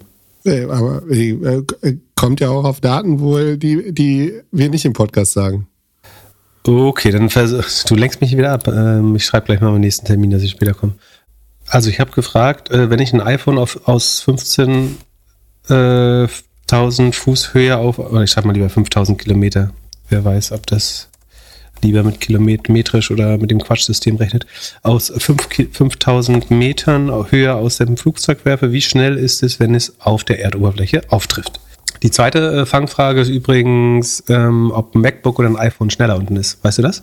Ich würde sagen, spielt theoretisch keine große Rolle, es sei denn, der Windwiderstand ist deutlich größer. Aber das Gewicht spielt, äh, wenn ich mich recht erinnere, keine Rolle. Äh, kann aber auch gefährliches Halbwissen sein. ähm. Denk dran, da, das fragen morgen Leute die GPT nach. Aber bis dahin müssen wir die Folge erstmal wieder extra, extrahieren. So, willkommen in Doppelgänger GPT. Interessante Frage, finde ich ja auch. äh, wenn du ein iPhone aus 5000 Meter Höhe aus einem Flugzeug wirfst, sind einige Faktoren zu berücksichtigen, wie Luftwiderstand und die Beschaffenheit des iPhones selbst. Hä? Aber um es mal analytisch anzugehen, in der Theorie ohne Luftwiderstand. Ja, ohne Luftwiderstand, das ist doch die Frage, Luftwiderstand. In der Theorie ohne Luftwiderstand erreicht ein fallender Gegenstand nach dem Fallgesetz eine Endgeschwindigkeit, die von der Fallhöhe und der Erdbeschleunigung abhängt. Die Formel dafür ist V ist gleich Wurzel aus 2gh, wobei g die Erdbeschleunigung, nämlich ungefähr 9,81 Meter pro Sekunde, und h die Höhe in Metern ist. Setzt man die Höhe von 5000 Metern ein, ergibt, jetzt schreibt das langsamer, als ich lesen kann, ergibt es eine theoretische Erdgeschwindigkeit, Endgeschwindigkeit von 313 Metern pro Sekunde, was rund 1000 Kilometern pro Stunde entspricht, also Überschallgeschwindigkeit. In der Qualität, in der Realität wird das iPhone jedoch durch den Luftwiderstand deutlich langsamer sein. Die tatsächliche Endgeschwindigkeit hängt von der Form und der Masse des iPhones. Hä? Hängt doch von der Masse ab? Von der Masse? Hm, weiß nicht, ob das, also vom, von Umfang und Form, aber von der Masse doch nicht, oder? Naja, ähm, der Luftwiderstand hängt doch nicht von der Masse ab. Naja. Ähm, aber um es klar zu sagen, das ist eine rein hypothetische Betrachtung. Naja, faul rausgeredet. Aber wir, wir wissen, Modelle sind einfach, entweder einfach und lösbar oder äh, korrekt und unlösbar. Ähm, die viel größeren Apple News sind, dass die Vision Pro rauskommt. Und zwar hat äh, ein paar Leute haben die Nacht oder wahrscheinlich alle Apple Developer haben eine E-Mail die Nacht bekommen mit der Überraschung, am 19.01. kann man sich die Apple Vision Pro bestellen in Amerika und am 2.02 kann man sie schon kaufen. Das Und kaufst du eine? Nee. Aber ich habe. Das ist die Skibrille, muss man dazu. Skiago-Brille, ne? Genau. Also ich gehe mal davon aus, dass der mit einer auf Tour geht. Und ich habe schon, ich habe hab natürlich ein bisschen rumtelefoniert. In Deutschland äh, ist man jetzt am überlegen, ob man im Februar nicht mal kurz nach New York fliegt, um äh, sich dort einzurichten, damit man dann in Deutschland schöne Apps damit bauen kann. Freust du dich auf Spatial Computing?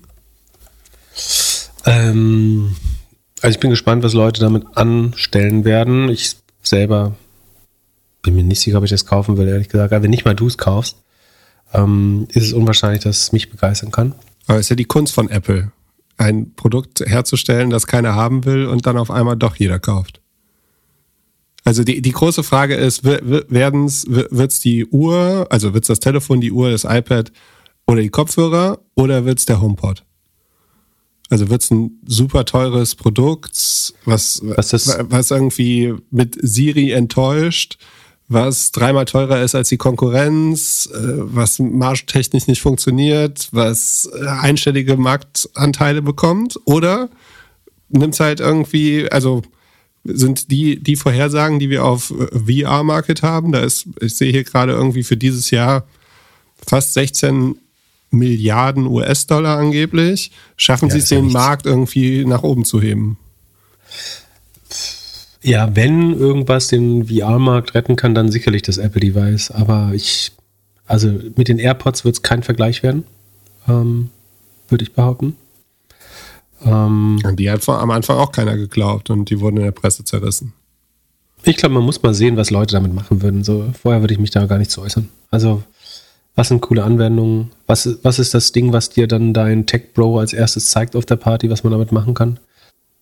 Das Gute ist, ne, es gibt immer ausreichend Leute, für die das einfach überhaupt kein Geld ist, die sich das definitiv kaufen werden, nur um mal dran zu schnüffeln an der Zukunft glaube schon, dass sich das in irgendwelchen Nischen durchsetzen wird. Ich glaube nicht, dass in zehn Jahren Spatial Computer, Computing mehr als 15 Prozent der Menschen macht. Mehr als 10 Prozent sogar.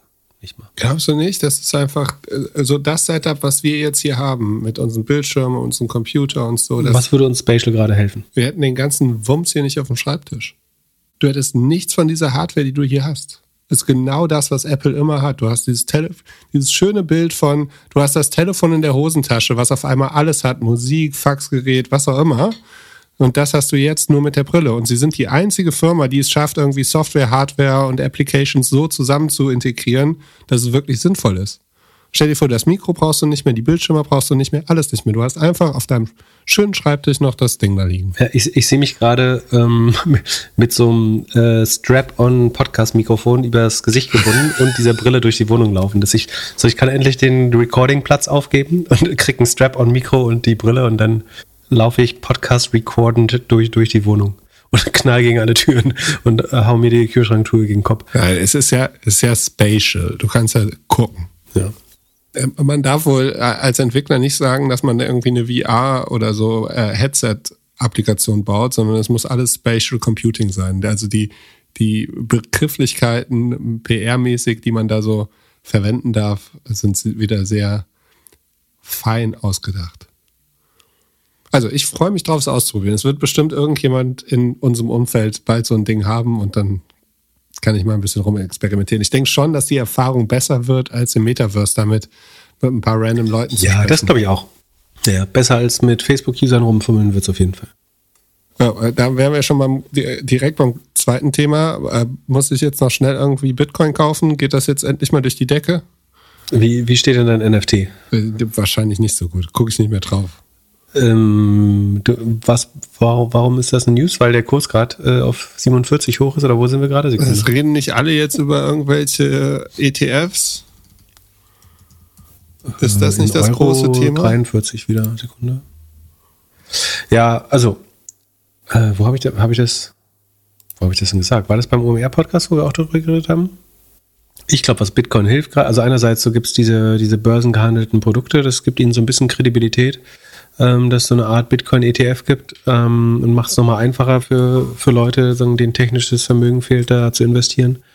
Ähm, ich würde auch sagen, es ist ein Vorteil, dass sagen, fast alle Fraudster äh, oder ein Großteil der Fraudster inzwischen so public geworden sind und äh, man sich nicht mehr fragen muss, ob seine, ob deine Kryptobörse Fraud ist, sondern du kannst davon ausgehen, dass sie Fraud ist inzwischen. Äh, das hilft, glaube ich. Ähm, das heißt, so viel negative Energie ist aus dem Markt verschwunden, weil es gibt wer, wer soll dich noch überraschen? So, wenn, wenn Coinbase jetzt auch noch ähm, ein Skandal wird, dann äh, wäre das, glaube ich, schlecht. Ansonsten ist eigentlich viel Negatives eingepreist, kann man sagen. Äh, und so schlecht das klingt, aber das ist für den Markt vielleicht total gut, äh, wenn, wenn so eine Art Rock Bottom äh, einsetzt. Aber ich glaube, das ist, deswegen kannst du davon ausgehen, dass es wahrscheinlich weniger Verkaufsdruck dieses Jahr geben wird. Und wenn die Kurse erstmal wieder steigen, und im Moment sieht es ja ganz gut aus, dann könnte ich mir vorstellen, äh, dass auch wieder Nachfrage äh, entsteht nach Bitcoin. Also ich kann mir vorstellen, dass so der nächste Cycle gerade beginnt. Äh, Gibt es guten Grund davon auszugehen. Der könnte dann auch wieder hoch in die fünfstelligen, vielleicht sogar niedrig sechsstelligen Regionen gehen. Äh, auch das ist nicht unmöglich, glaube ich. Ähm, ich glaube, die ganzen Ursprungsprobleme sind nicht gelöst, aber es kann ausreichende Begründung sein, dass es wenig Verkaufsdruck gibt, weil die, die Leute es einfach vergessen, verloren, geklaut bekommen haben ähm, also wer soll jetzt noch Bitcoin verkaufen, wer es nicht verkauft hat in den letzten Jahren? Und gleichzeitig stehen jeden Tag irgendwie ein paar Dumme auf oder irgendein Philipp Klöckner-Double auf Twitter schreibt, du sollst mal anfangen mit Crypto-Trading und I don't know. Was habe ich denn damit zu tun? Habe ich Glöckler gesagt? Ja. Äh, ich habe, achso, ich meine, äh, mein Double. Dein Double. Meine Doppelgänger, Fake-Accounts. Gibt es die immer noch? Ja, ne? Ja, immer wieder neue. Auf allen Plattformen oder nur auf Twitter? Äh, auf Twitter gibt es, glaube ich, gerade zwei. Ich glaube, auf Instagram gibt es auch einen, aber Instagram löscht vergleichsweise schnell, ist mein Eindruck, ähm, im Vergleich zu Twitter. Twitter ist wieder wochenlang trotz, ich würde sagen, Dutzender Reportings, äh, tut sich nichts, aber ist nicht überraschend. Dann haben wir eine Hörerfrage, die einzige Hörerfrage, die es heute hier reingeschafft hat, weil wir so viel News hatten und wir links und rechts hin und her geschoben haben. Aber Christopher hat uns einen Link geschickt zu einem Post von einem Gründer, Kari Sarinen. Der äh, ist wohl der Gründer von Linear, was auch immer das ist, und beschwert sich, dass sein Cap Table Management Anbieter Carter ihre Investoren angeschrieben hat, ob sie nicht Anteile verkaufen würden. Also stell dir vor, du nutzt irgendwie ein SaaS-Produkt, mit dem du ja, Kommunikation mit deinen Investoren irgendwie managen kannst und auf einmal fangen die an, ohne dich zu fragen, mit deinen Investoren in Kontakt zu treten. Ist das richtig? Ist das passiert? Äh, das hast du gut beschrieben, äh, glaube ich. Das scheint zu sein, was passiert ist. Ähm, kurzer Disclaimer, also ich hätte da potenziell zwei Interessenskonflikte. Also ich bin in zwei im weitesten Sinne Konkurrenten investiert von äh, Carter. Das eine ist Optio, die machen eher so ESOP-Management, aber das ist, theoretisch kann man sagen, das ist was, was Carter auch macht. Ähm, also Optio ist so für Startups und Grown-Ups, die ihre ähm, Employee Incentives oder ESOPs eben besonders kapitalmarktkonform nach IFS und so weiter managebar machen wollen. Das könnte man sagen, ist Carter Konkurrenz. Und das andere ist Bunch Capital die so dabei helfen, SPVs aufzusetzen, Funds zu managen und auch die stehen so in gewissen Bereichen im, äh, in Konkurrenz mit Carter, wenn man das so sehen möchte. Deswegen äh, würde ich es vorsichtshalber sagen, aber das ist nicht der Grund, sondern es ist, Carter ist wirklich, oder Carter Gate würde ich es mal nennen, ist das Thema, was gerade durch die äh, Twitter VC-Bubble äh, und auf LinkedIn wirklich äh, viel Aufmerksamkeit hat. Deswegen das haben wir uns jetzt nicht hier vorgelegt äh, als Elfmeter, sondern es ist, äh, scheint relevant zu sein vielleicht zum Verständnis der Geschäftsmodelle, also warum ich unter anderem in diese, diese zwei Businesses investiert habe, ist, ähm, weil die super spannende Netzwerk- und Word-of-Mouth-Effekte haben. Ne? Also egal, ob du jetzt ähm, so ein Cap-Table managst, also du hast als Gründer ja diese oder Gründerin diese Herausforderung, dass du am Anfang in Excel äh, und manchmal auch weiter in Excel, aber dann unter mehr und mehr Aufwand versuchst dann die Anteile deiner Firma zu managen. Das heißt, du möchtest immer wissen, wer wird wie viel verwässert, was ist ein Anteil gerade wert. Wenn ich jetzt 20 Prozent in der nächsten Runde aufnehme, was muss ein Share dann kosten und so weiter. Und äh, jemand hat Secondaries verkauft, wem gehören die Shares jetzt? Äh, und die und die Mitarbeiter, irgendwie 500 Mitarbeiter haben ESOPs bekommen. Wo bringe ich die jetzt eigentlich in Excel unter? Und ähm, das ist, also Carters wurde schon vor, ich glaube vor zwölf Jahren wurde Carter als E-Shares gegründet. Ähm, äh, und aber eines der Probleme, wo, wo die sich zuletzt drauf gestürzt haben, ist eben das managebar zu machen. Das Spannende äh, daran ist, dass ähm, du ja immer den Fall hast, dass, sagen wir, wenn eine Firma jetzt beginnt, so ein Tool zu nutzen, dann schreibt die ihnen VCs und Angel-Investoren, hey, wir nutzen jetzt Carter, legt euch mal, oder wir haben einen Account für euch angelegt dort und jetzt könnt ihr eure Anteile sozusagen live im Internet wachsen sehen. Da steht dann hier, du hast neue ESOP-Grants bekommen, also zugeteilt, neue zugeteilte äh, Mitarbeiteroptionen oder dann äh, deine Anteile als Seed Round VC sind mit der letzten Runde auf das Fünffache gestiegen. Ähm, du kannst es ganz gut nachvollziehen, es schafft Transparenz, macht es managebar und so weiter. Und das, die Hypothese, oder was ich spannend finde, ist, dass natürlich in so einem Cap-Table immer mehr als eine Person steht. Das heißt, es sind nicht zwei Leute, die diesen Vertrag schließen, sondern eine Firma, beginnt, dieses Produkt zu nutzen. Und dadurch erfahren eigentlich 20 bis 100 Leute, also egal ob das jetzt ein SPV ist, ein Fund oder ein Cap-Table für ein Startup, was man managt, zwischen, sagen wir, zwischen 5 und 100 Leute erfahren jetzt von diesem Produkt, weil der Gründer oder die Gründerin sich entschieden hat, das zu nutzen. Und dadurch hast du eigentlich so eine eingebaute Viralität. Sofern das gut für alle funktioniert, werden die in ihrem nächsten Startup, entweder die Investoren werden im nächsten Startup sagen, nutzt das doch auch mal. Die SPV-Beteiligten werden das nächste SPV vielleicht so aufsetzen. Die äh, Fondsmanager werden andere, also andere Fondsmanager, also die LPs werden vielleicht andere Fondsmanager nutzen. Hey, der Sign-up-Prozess ist viel einfacher bei Carter oder bei äh, Bunch. Und ähm, das ist sozusagen die Hypothese und warum das Modell eigentlich ganz cool ist, weil du so eingebaute Viralität hast, weil das ist ja eine sehr kleine Community, über die wir reden, nämlich Investoren äh, und Investoren. Du kannst davon ausgehen, dass den Namen Carter einfach jeder, der in Startups investiert, kennt. Und wenn nicht, solltest du dir Sorgen machen. Das ist sozusagen so ein bisschen der Kontext. Ähm, und jetzt ist rausgekommen, dass, wie du richtig gesagt hast, dieser Kari, von, der Gründer von Linear, ähm, rausgefunden hat, also Carter hat drei Geschäftsmodelle, muss man sagen. Sie haben dieses Cap Table Management, das heißt, ein Startup zahlt rund 1000, vielleicht 2000 Dollar im Monat dafür, dass äh, alle ihre Investoren ge, managed werden oder all ihre Shareholder äh, gemanagt werden über die Plattform, sie die erreichen können, Updates schicken können, äh, Runden organisieren können, Secondary Sales, äh, äh, Tender Offers, sowas, äh, also Verkauf von Anteilen untereinander. All, all das kann man darüber äh, managen. Das kostet so 5.000 bis 20.000 im Jahr für, den, für die Kunden. Damit machen sie ungefähr 250 Millionen Jahresumsatz nach eigenen An, Angaben. Dann äh, mach, bieten sie was ähnliches für, für Funds, also für Venture Capital oder Private Equity Funds an. Da machen sie ungefähr 100 Millionen. Das sind eher kleinere Fonds, die das wahrscheinlich nutzen. Ähm, da machen sie ungefähr 100 Millionen an Umsatz mit. Und dann haben sie, äh, da haben sie auch so ein Private Equity Ding, das ist aber auch relativ klein. Äh, und dann das viertgrößte Geschäftsmodell, das ist schon relativ klein, ist so ein Secondary Marketplace. Secondaries ist, wenn Anteile in, in, innerhalb von einer Firma verkauft werden, nicht innerhalb, äh, wenn bestehende Anteile verkauft werden. Es können auch an externe sein aber es werden keine, es kommt kein neues Kapital in die Firma und es werden keine neuen Anteile geschaffen, sondern ein Altinvestor oder Altinvestorin verkauft Anteile äh, an Leute, an, entweder an einen anderen Investor, der schon im Cap-Table ist, oder an eine externe Partei, die jetzt investieren möchte in das Startup. Aber es passiert keine Runde, sondern man kauft bestehende Anteile, sogenannte Secondaries. Primary Markt oder Primary Capital ist, wenn neues Geld in die Firma kommt. Secondary ist, wenn Dritte Anteile kaufen oder bestehende Investoren Anteile kaufen, ohne dass neues Geld in die Firma kommt. Diese ähm, Verkäufer können insbesondere auch oft äh, ESOP-Holder sein, also Mitarbeiter, die Mitarbeiteroptionen haben und sagen wollen, die Firma ist schon zehn Jahre alt, ähm, aus steuerlichen Gründen äh, oder auch so wollen die ersten Mitarbeiter vielleicht mal ein bisschen Geld vom Tisch nehmen äh, und haben es leid. Ähm, es gibt gewisse steuerliche Zwänge, wenn ich mich recht erinnere, aber es kann auch so sein, dass sie einfach mal Geld haben wollen.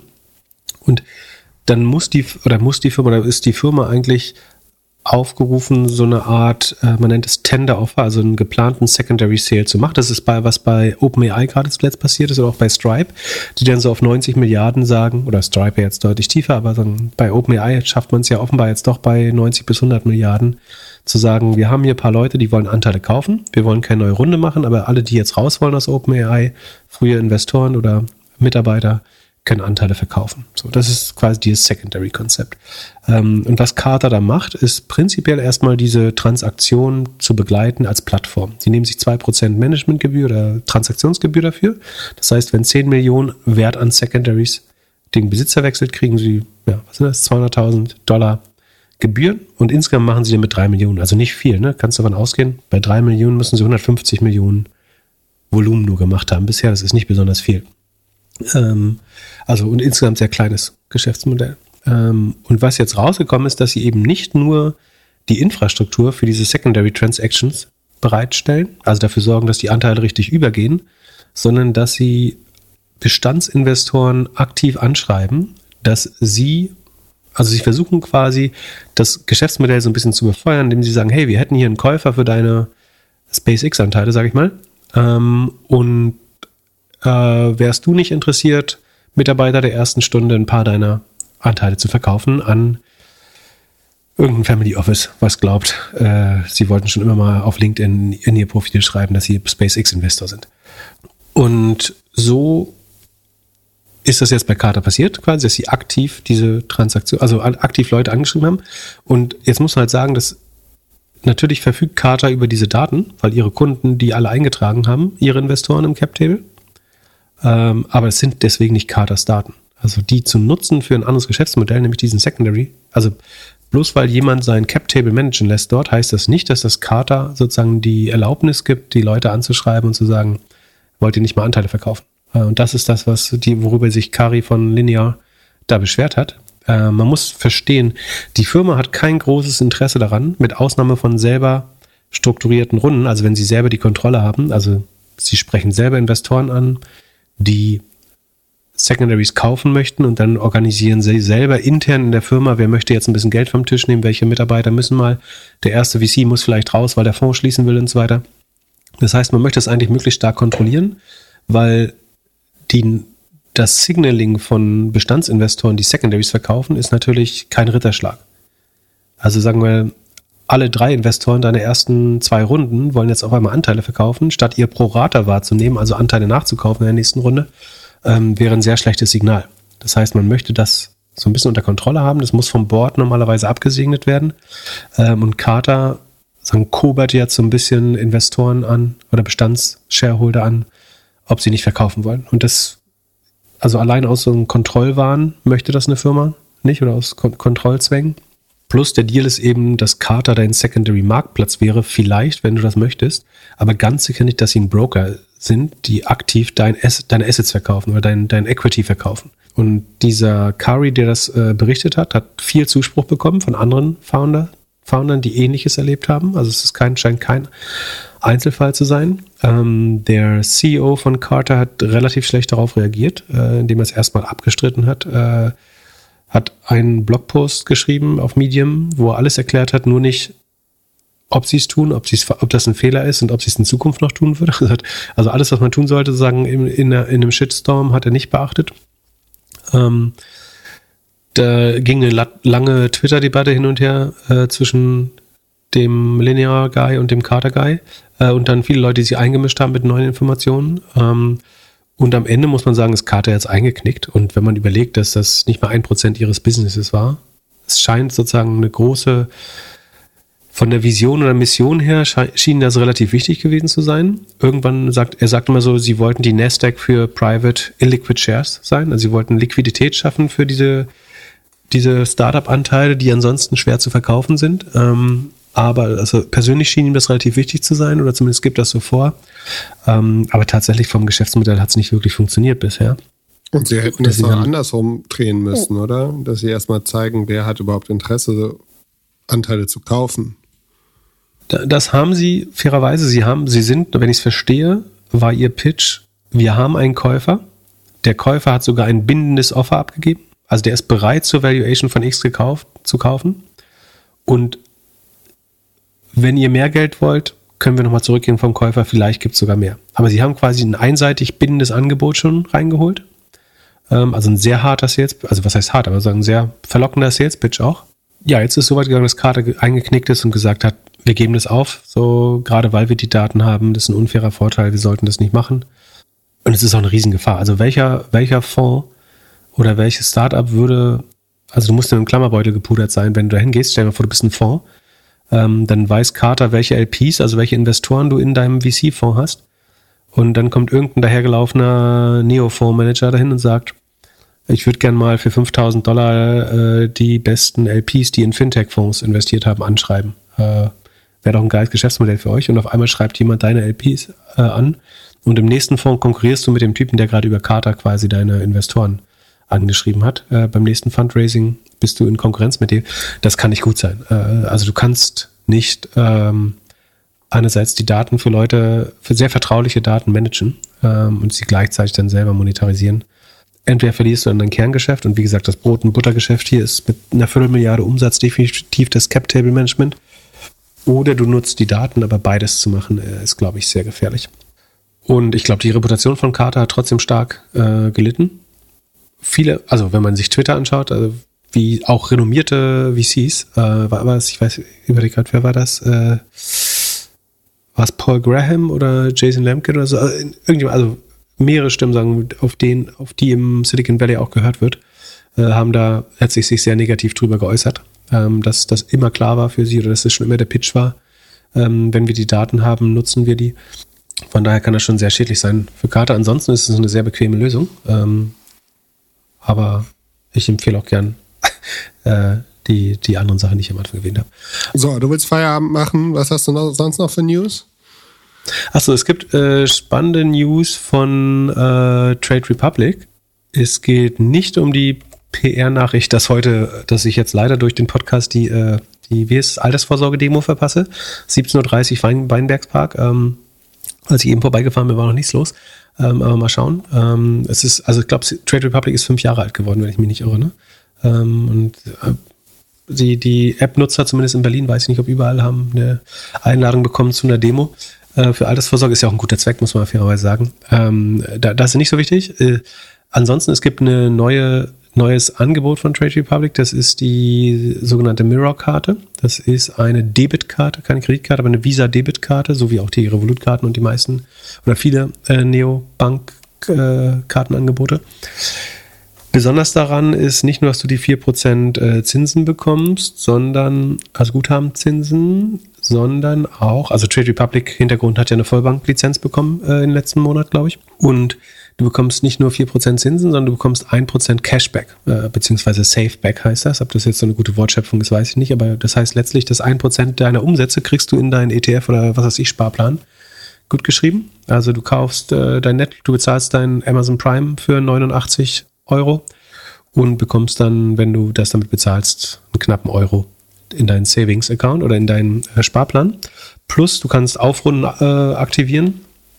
Das heißt, äh, dass nochmal immer auf den ganzen Euro aufgerundet wird und das geht auch. Das war was, was ich wirklich mal gründen wollte vor fünf, sechs Jahren. Äh, dachte ich so, es wäre doch geil, wenn du eine Kreditkarte hast, wo du aus dem äh, aus der Inter Interchange-Fee, die du verdienst, also Cashback-Karten gibt's ja schon immer, ne? Aber ich, statt das Cashback sozusagen dem Nutzer oder der Nutzerin zu geben oder zu behalten, packst es in den Sparplan, weil Leute so sehr gut passiv sparen können, ohne es zu merken. Und so einen gewissen Zwang, ich glaube, du kommst da trotzdem so oft, sagen wir mal 100 Transaktionen, im Schnitt kriegst du wahrscheinlich beim Aufrunden 30 Cent. Statistische Wahrscheinlichkeit wäre eigentlich 50 Cent natürlich bei 0 bis 99 oder 49 Cent.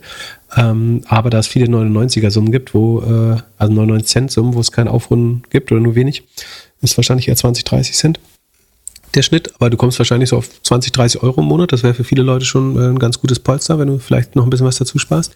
Ähm, also ähm, das wollte ich mal gründen. Da hat mir aber jemand erzählt, es gibt Acorns, die machen das schon. Das ist in Europa aber nie gekommen tatsächlich. Es gab mal eine Firma, die das, äh, Ventic oder so, glaube ich, die das versucht haben zu bauen. Ähm, vielleicht wäre schlau gewesen. Naja, jetzt kommt es auf jeden Fall ähm, von Trade Republic. Ähm, weiterhin ist die Karte die erste verspiegelte Karte. Also du kannst dich daran spiegeln. Mirror-Karte als äh, Berliner Teilnehmer der Startup-Szene frage ich mich vor allem natürlich, wie, was passiert, wenn man mit so einer Mirror-Karte auf einem Spiegel, auf einem Mirror rum, rumstößt und da irgendwas zerstößt, äh, ob man sich dann wie im Spiegelkabinett äh, führt, fühlt. Ähm, aber ob, ob das eine Rolle gespielt hat, weiß ich nicht bei, bei der Kreierung. Aber es ist auf jeden Fall die erste Karte, in der ihr euch spiegeln könnt oder ähm, ja, was auch immer. Die, das spannende News aber, äh, das haben sie ganz gut verknüpft, glaube ich, um äh, dann auch wirklich PR zu bekommen, ist vielleicht ein ganz schlauer Hack. Sie haben ein paar äh, Daten, haben sich ein bisschen nackig gemacht, ein paar Daten rausgegeben.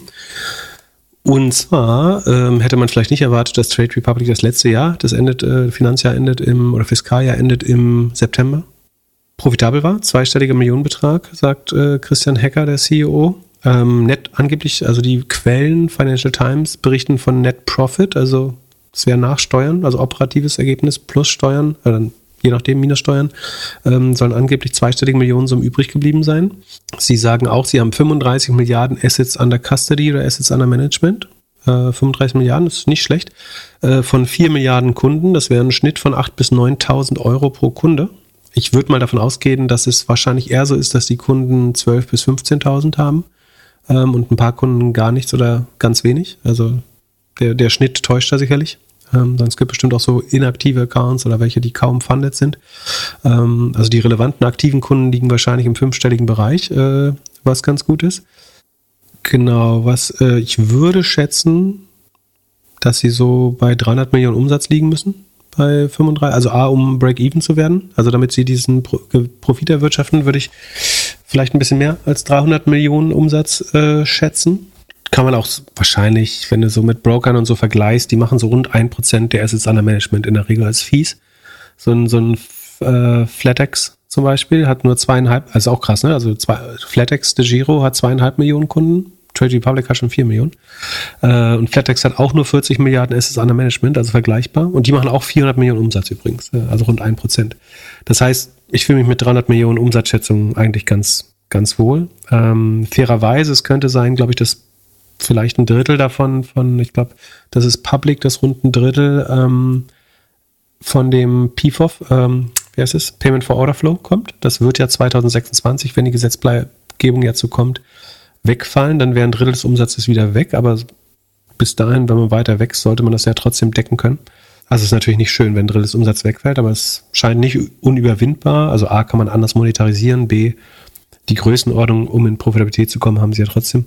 Zum Vergleich Scalable, äh, da gibt es öffentliche Zahlen, ungefähr die Hälfte der Assets under Management, 17, 17,5 Millionen, glaube ich, mit einem Fünftel der Kunden. Also der Kunde, der durch die Durchschnittskundin, Durchschnittskunde hat eher 20.000 bei Scalable, ein bisschen reicher, ähm, aber ich glaube noch nicht profitabel, wenn ich mich nicht irre. Ähm, man sieht, glaube ich, dass, äh, was steht hier? Ja, solider zweistelliger Millionenbetrag an Nettogewinn. Das würde ich äh, Net Profit nennen. Ja. Ähm, ich glaube, es war ganz schlau von, von äh, Trade Republic sozusagen diese Vollbank zu bauen oder von Anfang an darauf hinzustreben, eine, eine Vollbank zu bauen. Äh, ein klarer Vorteil ist, dass du den Zinsgewinn voll bekommst. Also einerseits geben sie ja 4% Zinsen an die Nutzer weiter, wenn man das aktiviert hat. Äh, für alle anderen, die das verschlafen, haben sie einen vollen Zinsgewinn. Während wenn du jetzt nur eine Banking-App bist, die mit Solaris arbeitest im Hintergrund zum Beispiel, dann musst du dir eben diesen Zinsgewinn teilen. Und es ist ja gerade so, dass diese ganzen Broker, auch Robinhood und so oder Coinbase, ähm, gerade profitabel werden, weil die Zinsgewinne so hoch sind. Ne? Also wenn Kunden da ihr Geld liegen lassen und die, nicht die Zinsen nicht oder nicht im vollen Umfang zurückbekommen, dann äh, bekommen sie halt ihre Zentralbankrate drauf, äh, mindestens. Und äh, haben dementsprechend einen neuen Revenue Stream, der jetzt bestimmt dabei geholfen hat, das Ding profitabel zu machen auch. Ja, es ist, ich würde sagen, es ist ein schönes Gegenbeispiel zum Lean Startup Approach. Also was vom Ende her zu denken und zu sagen, wir machen eine Vollbank, das dauert länger, wir werden stark verwässert. Also ich habe mein Cap Table geschaut, äh, da sieht man schon, dass es nicht ganz günstig war, das so zu bauen. Sekunde die, die Holdings, die man den Gründern zuordnen kann, äh, den drei Gründern, ähm, haben rund drei, drei und anderthalb Prozent. Also insgesamt sechs, äh, nur noch siebeneinhalb Prozent. Fairerweise, und äh, also, und das heißt dann pro Gründer, also der, der CEO hat dann zum Beispiel noch 2,88 Prozent. Das ist Klingt natürlich wenig. Fairerweise muss man aber davon ausgehen, dass Trade Republic irgendwie drei, fünf Millionen, äh, Milliarden irgendwie sowas wert ist. Das heißt, auch drei Prozent von drei Milliarden sind ja trotzdem 100 Millionen. Aber man sieht dann im Cap Table, also dann kommt, äh, die kommen die Investoren. Creandum hat 16 Prozent, äh, Project A hat einmal 9 Prozent, ähm, TCV hat 3 Prozent, äh, Sequoia äh, ist über Fisch hm, Menlo Park, das müssten alles Sequoia-Vehikel sein, also sind mit verschiedenen. Dann sieht man, äh, man sieht auch sehr schön im Cap-Table, dass die Fonds, also Creandum und Project A, dann so SPVs oder Continuation Funds nutzen, um ihre Pro-Rata wahrzunehmen, also weil sie aus dem ersten Fonds vielleicht gar nicht mehr genug Reserven haben, um dieses dann doch sehr erfolgreiche Venture ähm, nachzufinanzieren, oder was heißt nachzufinanzieren, also sozusagen das Double Down zu machen und ihr Pro-Rata wahrzunehmen. Man hat dann ja das Recht, quasi nicht verwässert zu werden und weiter zu investieren. Ähm, und eventuell war der erste Fonds gar nicht so ausgestattet, oder der dritte Fonds in dem Fall gar nicht so ausgestattet, das zu machen. Das heißt, man setzt dann SPVs, so Special Purpose Vehicles auf, wo man nochmal neues Geld raised äh, und sagt, damit könnt ihr jetzt in unsere zwei Gewinner, sagen wir mal, ich weiß nicht, ob das so ist, aber ich sage jetzt mal Trade Republic und Spryker oder so, äh, investieren. Oder man macht so einen Continuation Fund, der noch mehr Ventures beinhaltet. Dann sieht man Excel mit 13 Prozent. FF Trade Republic ist wahrscheinlich Founders Fund ein Vehikel, rund 10 Prozent. Ähm, und dann gibt es, und das ist äh, ganz spannend, so Vehikel, die heißen, da kommt nochmal Founders Fund und äh, Trade Republic Hurdle. Und also die Trade Republic Bank hat nochmal dreieinhalb Prozent Anteile an sich selbst. Äh, und dann gibt es Trade Republic Hurdle UG und Trade Republic Hurdle 2 UG. Und das, da würde ich jetzt vermuten, die haben so insgesamt, ich glaube, einmal 5,6, einmal 3,8 oder so, also knapp 10 Prozent dass das nochmal Ventures sind oder ähm, Holdings, worüber die Founder beteiligt sind. Also nochmal incentiviert werden. Also äh, es kann ja sein, dass sie quasi auf diese 7,5 Prozent runterverwässert wurden durch die ähm, Investmentsrunden, die es gebraucht hat. Ne? Nochmal zur Geschichte von Trade Republic. Ich glaube, ganz am Anfang waren sie im Commerzbank Accelerator, wenn ich mich richtig erinnere. Haben da wahrscheinlich Shares verloren oder wurden verwässert. Und dann hat, glaube ich, die Sino AG, so ein großer Broker aus Düsseldorf, relativ viel äh, Anteile äh, besessen. Ähm, und dadurch waren sie quasi, als sie dann die nächsten Investments bekommen haben, schon relativ stark verwässert, die Gründer. Und dadurch sind sie jetzt bei den 7,5 Prozent. Und dann muss man vielleicht in Absprache mit den VCs irgendwann die Entscheidung getroffen haben. Also würde ich jetzt, das ist Spekulation, ich kann das nicht wissen, aber ich würde jetzt vermuten, aufgrund dieser Hurdle-Holdings, äh, die da drin sind, dass darüber die das Management nochmal neu incentiviert wurde. Ne, das sind ja 10 Prozent. Man könnte sagen, hey, ihr habt ja nur noch 7,5 Prozent. Wir haben, wir reservieren hier Anteile, jeder, entweder ein Altgesellschafter oder alle geben ein bisschen was davon ab, damit ihr wieder Bock habt. Und wir haben Clawback, also eine Clawback Provision. Wir sagen, wenn der Exit nicht mindestens 5 Milliarden wird, dann teilen wir diese Holdings wieder unter den Shareholdern auf. Und äh, wenn der Exit über 5 Milliarden wird, dann ist das euer Zusatzanteil, euer Bonus sozusagen. Vielleicht heißt es deswegen Hurdle, weiß ich nicht. Könnt ihr mir vorstellen, dass es äh, im Moment gehören die Anteile diesen Foundern. Das heißt, äh, ich würde davon ausgehen, dass sie ihnen vielleicht noch nicht 100% gehören, sondern dass es noch ein Clawback gibt, also eine, dass gewisse Bedingungen getroffen werden müssen, damit das so passiert. Aber also haben sie dann doch noch ein bisschen mehr Geld äh, vielleicht als die ansonsten stark verwässerten ursprünglichen Founder-Anteile. Genau, dann gibt es noch jede Menge Opportunity-Fonds und sehr renommierte Angels äh, da drin. Ähm, aber wo kam ich her? Ich, ich wollte sagen, das ist, glaube ich, ich finde es äh, einfach schlau, dieses Vollbank-Ding, auch wenn das, wie gesagt, ein bisschen Zeit braucht und hohe Verwässerung kostet, zu bauen, weil es jetzt, glaube ich, ein großer strategischer Vorteil ist. Und ich würde, ich habe es mal versucht mit den Robin Hood-Zahlen äh, zu vergleichen. Also ich habe gesagt 35 Milliarden oder beziehungsweise Christian Hecker, der CEO, hat gesagt 35 Milliarden Assets under Management.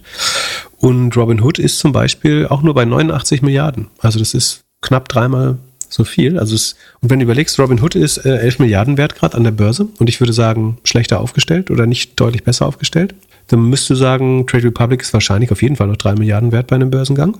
Ähm, also man muss, also ist weit davon entfernt, den Unicorn-Status zu verlieren. Was war die letzte Bewertung? Ich glaube 3 Milliarden, oder? Waren die schon bei 5 Sekunde? Ähm, vielleicht finden wir das noch raus. Also sie haben, glaube ich, 1,3 Milliarden eingesammelt oder so. Ja, genau, 1,3 Milliarden, aber wir wissen nicht, was die letzte Bewertung war. Also vom Ent und äh, OTPP haben sie, Ontario's T äh, Teacher Pension Plan, haben sie zuletzt Geld bekommen, 250 Millionen. Ach, sagen wir mal 3 Milliarden, ich weiß nicht. Kann man, ach, jetzt muss ich nachgucken, kann ich auch keinen Quatsch erzählen. Ähm, Sekunde. Ah, 5 Milliarden sogar, hatte ich doch, also 5 Milliarden waren es, nicht 3 Milliarden. Ob es jetzt 5 Milliarden wert ist, jetzt können wir noch gucken, wie schnell wächst äh, Robinhood eigentlich. Sekunde, da können wir unser Sheet schauen, da steht Robinhood ja drin.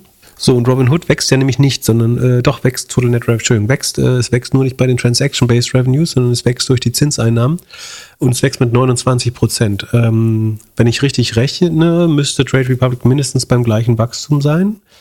Ähm, und mein Gefühl ist, dass die Kundenkohorten von Trade Republic ja viel gesünder sind. Also A, der durchschnittliche Robinhood-Kunde hat 3700 Dollar äh, im Depot, während das, wie wir gerade gelernt haben, äh, zweieinhalb Mal mehr ist bei Trade Republic.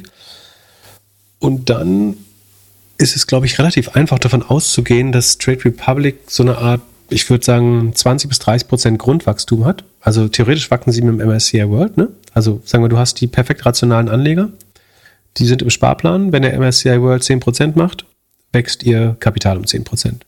Dann, wenn sie richtig schlau sind, zahlen sie jedes Jahr pünktlich ein oder jeden Monat sogar. Das heißt, sagen wir, da kommt nochmal 10, 15 Prozent extra Wachstum her, weil jeder sozusagen versucht, mehr einzuzahlen in seinen Sparplan. Und dann kannst du auch noch neue Kunden akquirieren. So, unter anderem jetzt mit der neuen Debitkarte vielleicht, äh, sagen, wenn, wenn man jetzt auf, auf verspiegelte Karten steht. Ähm, kostet 50 Euro der Spiegel, aber ähm, wenn du auf verspiegelte Karten oder Safeback stehst, dann äh, kann das nochmal neue Kunden bringen. Ähm, ist sicherlich auch nicht ganz einfach für, für N26 äh, und vor allen Dingen auch ein Angriff auf Revolut äh, bestimmt. Ähm, so, und jetzt das große Problem und der große Unterschied ist ja, ähm, dass ich ja, Robin Hood ist ja mal einfach ein Casino. Und das drückt sich darin aus, dass die Assets under Custody ihrer User zum Beispiel in den letzten drei Jahren sind die von 5000 auf 3700 Dollar runtergegangen. Das heißt, wenn ich mich nicht verrechnet habe, dass der durchschnittliche Nutzer äh, ein Drittel weniger im Account hat als äh, vor drei Jahren. Jetzt kannst du sagen, ja, wenn ganz viele neue dazukommen, dann sinkt das ja, aber das war ja auch nicht der Fall. Äh, tatsächlich waren die Monthly Active Users waren 12 Millionen vor drei Jahren und jetzt sind es noch 10 Millionen. Das heißt, das kann nicht der Grund sein. Sondern Fakt ist, Nutzer verlieren Geld bei Robinhood. Robinhood ist im, für den durchschnittlichen Nutzer der sicherste Weg, Geld zu verlieren.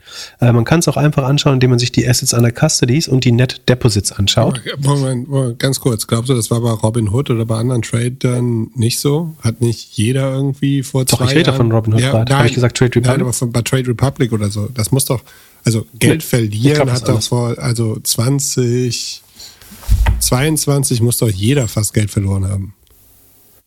Das glaube ich nicht. Ich glaube, dass, also ich, das alles, was ich jetzt sage oder schon gesagt habe, ist sehr schwarz-weiß natürlich. Ne? Und natürlich ist keine Kohorte ist so homogen, wie ich es gerade beschrieben habe. Tendenziell würde ich aber sagen, dass, äh, beziehungsweise glaube ich, äh, auch den Verlautbarungen, die teilweise gesagt werden, dass bei Trade Republic mindestens zwei Drittel der Nutzer eben eher Sparplan-Charakteristika haben, relativ rational in ETFs oder Aktiensparplänen investieren. Sehr berechenbare Kohorten, Kohorten die A, immer Net Deposits haben äh, und B, dadurch wahrscheinlich auch im Schnitt gewonnen haben ähm, in, über die Zeit. Ähm, und gleichzeitig sieht man bei Robinhood relativ klar, äh, dass das nicht der Fall ist. Äh, man kann sich die Assets under Management anschauen, man kann sich die Accounts der einzelnen User anschauen, man kann sich auch die, die Revenue-Struktur anschauen, nämlich dass nur 6% des Umsatzes aus dem Handel mit Wertpapieren kommt, sondern der Rest aus Optionen und Krypto-Trading. Ähm, jetzt kann es natürlich sein, dass die ganzen Krypto-Guys dieses Jahr wieder besser aussehen bei Robinhood. Ähm, aber Status heute, Q3 23, ist es so, dass im Q1 2021, das ist glaube ich die erste Zahl, die wir nach dem Börsengang bekommen haben, da hatten sie 19 Milliarden äh, Assets under Custody. Die Net Deposits, die nächsten zwölf, nee, die nächsten zehn Quartale müssten das sein. Äh, nee, die nächsten 14 Quartale, Entschuldigung, sind 81 Milliarden. Das passt ganz gut. Jetzt sind wir genau bei 100 Milliarden, die eingezahlt wurden bei, bei Robinhood. Und davon sind heute noch übrig 86,5. So. Äh, und wenn ich jetzt einfach die Net Market Gains zusammenrechne, der letzten, das sind äh, 12, 15 Quartale, dann sind die minus 16,5 Milliarden. Also ich würde jetzt ein bisschen übergriffig sein und sagen, Robin Hood hat 16,5 Milliarden vernichtet. War ist natürlich die, die Nutzer haben die mehr oder weniger leider selber verzockt äh, und teilweise in Gebühren gelassen vielleicht.